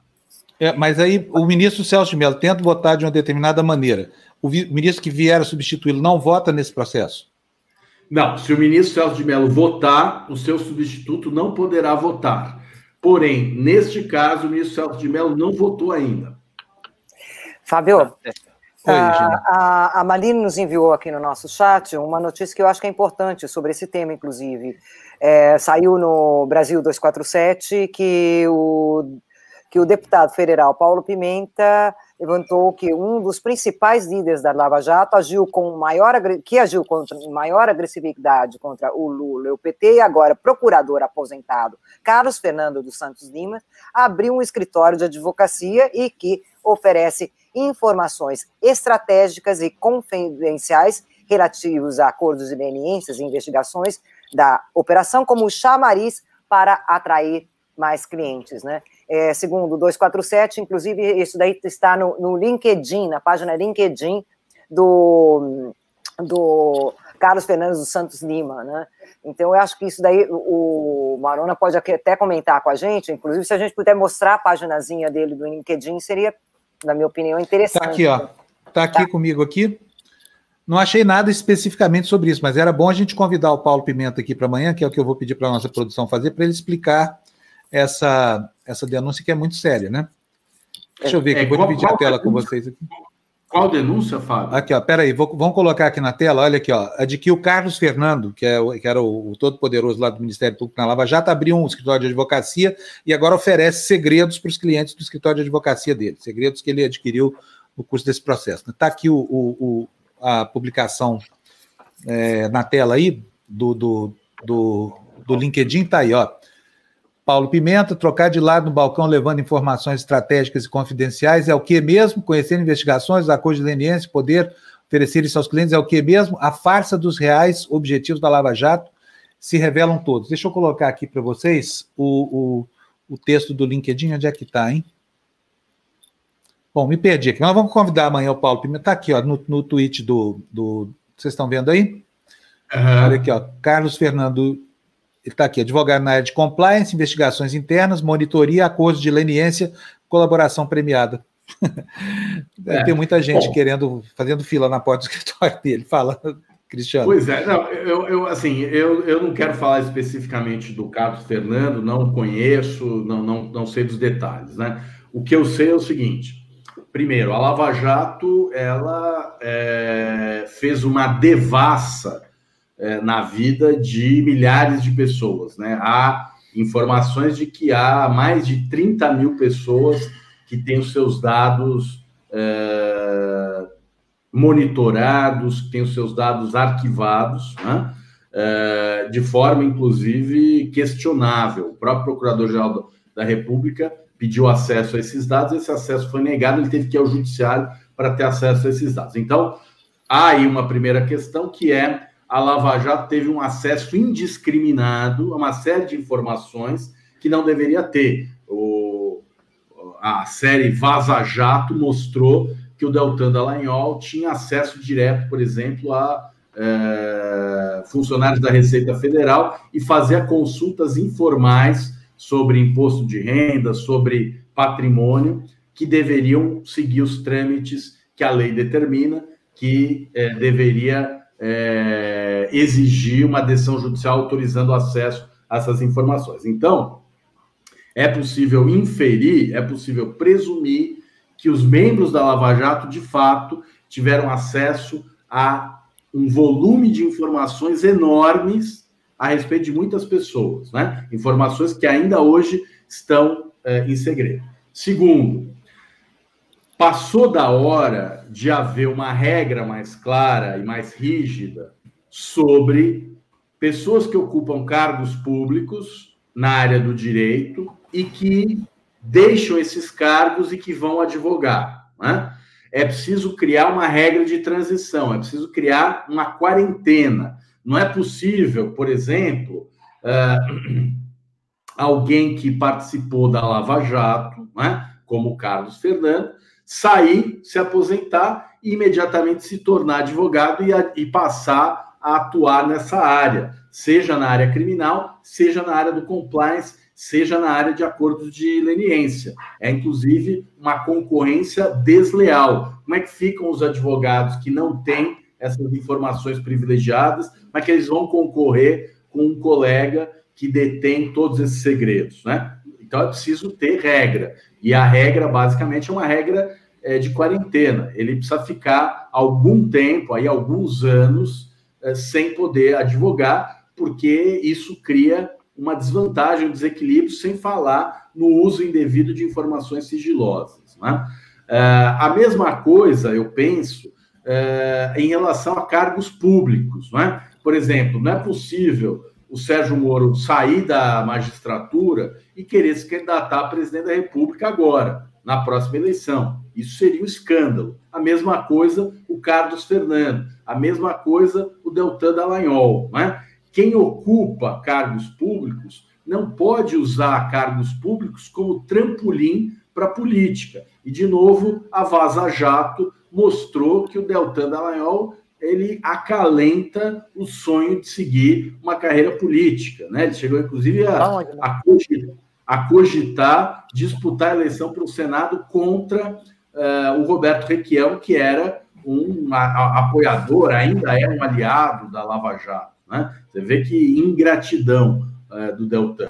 Agora, é, na minha avaliação, uh, é preciso criar regras que permitam que a pessoa que usa, que, que ocupa o cargo público, não abuse desse poder, utilizando-se do seu cargo para ganhar dinheiro, como foi o caso do Deltan, que faturou mais de 400 mil reais em palestras num único ano, ou para é, usar o cargo como trampolim para entrar na política, como parece ser o caso do Sérgio Moro. Muito bom. Gente, não vamos encerrando a entrevista aqui. Gina e o Euler, tem mais alguma pergunta para o Cristiano? Não? Não, não. Não, não eu, só gostaria, eu, só, eu só gostaria de comentar também a impunidade, né? De, dessa, sabe, que não é só a impunidade dos políticos, é também da, do sistema judiciário, de, de alguns elementos do sistema é. judiciário. Né? Você foi no ponto. A impunidade do abuso de autoridade, ela não desperta comoção, né? As pessoas só têm é, é, indignação quando a impunidade é do político.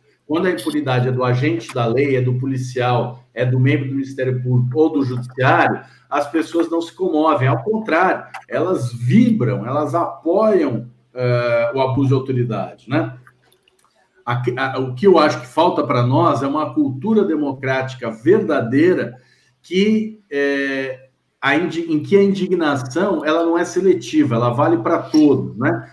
Qualquer um que pratica é, ilegalidade, seja corrupção, seja o crime violento, seja o abuso de autoridade, tudo isso é crime. E a não punição de um crime, qualquer que seja ele, é sempre intolerável.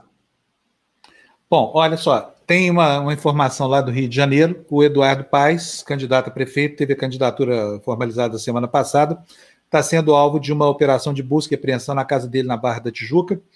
Eu fico aqui sempre com a barba de molho quando vejo uma notícia sobre o Judiciário do Rio de Janeiro.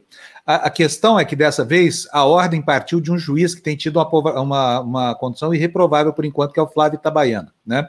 Então não sei lá o que o Eduardo Paes andou aprontando. E, e digo mais: estranho esse comportamento de, de, devassa que a gente tem visto no Rio de Janeiro na véspera da eleição, tá? Numa eleição em que o Eduardo Paes é o principal, é, digamos assim, obstáculo para a reeleição dessa praga chamada Marcelo Crivella lá no Rio de Janeiro. Então, fiquem também com as barbas de molho, porque o que vem do Rio não se escreve, viu, o, Marona, o Ele, Regina? Eu acho que, que essa.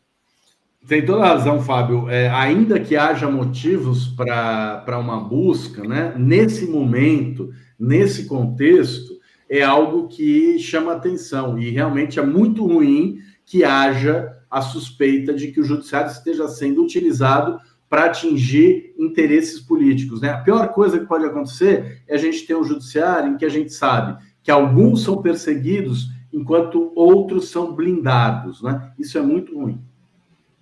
Pois é.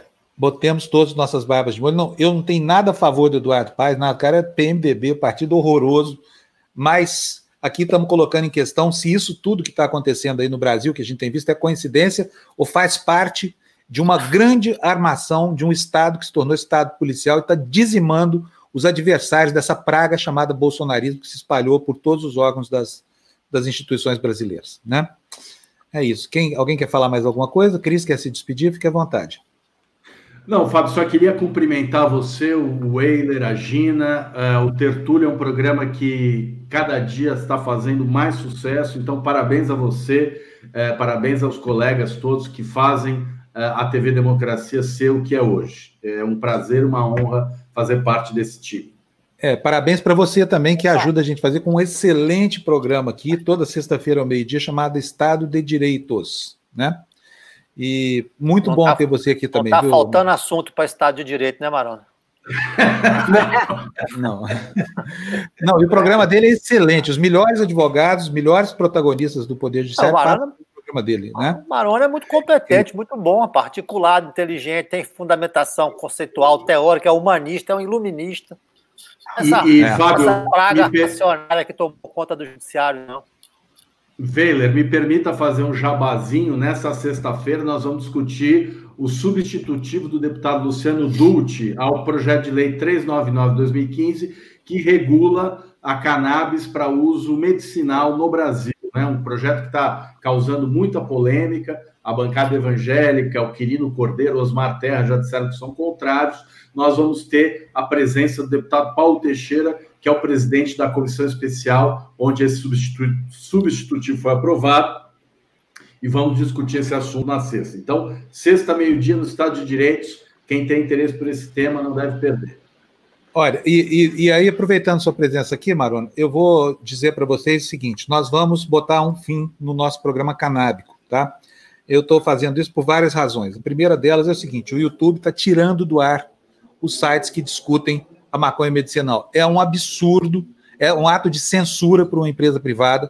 A, a, gente tem visto aí, pelo menos três sites foram derrubados, os canais somem, você não tem instância de recurso, não tem o que fazer. Desaparece toda a sua produção, então nós estamos aqui nos colocando assim, muito entristecidos, entendeu? Como reféns dessa, dessa, dessa evidência.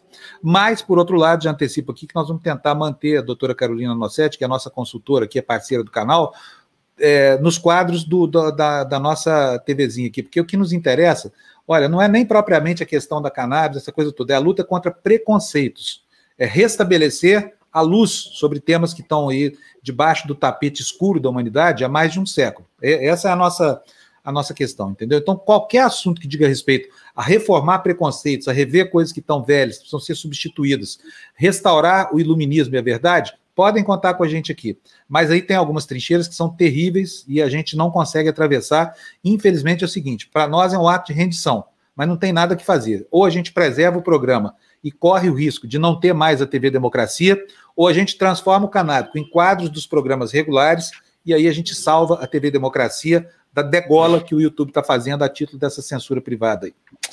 É isso, gente. Cristiano, obrigado para você. Então, estamos juntos aí até sexta-feira, né? Gina, um beijão para você, o Euler, um abraço para todo mundo que nos assistiu. Olha, não, não, a, a Érica já está já tá chorando aqui o, o, fim do cannabis, mas não tem problema, viu? O, o, tema, a causa, continua sendo acolhida pela gente aqui. Não, não vamos desistir da tese, não, tá? Mas nós vamos ter que fazer isso, porque senão some tudo e vai ser um, um caos, né? Mais de, de 2 milhões de, de espectadores é, mais de 2 mil vídeos produzidos ao longo desse tempo todo, um trabalho diuturno aqui para prover informação para vocês, e tudo isso fica a critério de um sensor de uma empresa privada que vai dizer para você que você tem um contrato com eles, e, portanto, quem decide são eles, você deu a eles a autorização para fazer isso, que é uma pena. Mas eu acho que a gente precisa começar a discutir isso, viu? O poder que essas empresas têm de censurar mesmo, porque está lá, existe uma colisão entre esses termos contratuais e a, e a Constituição brasileira. Sem né? Constituição.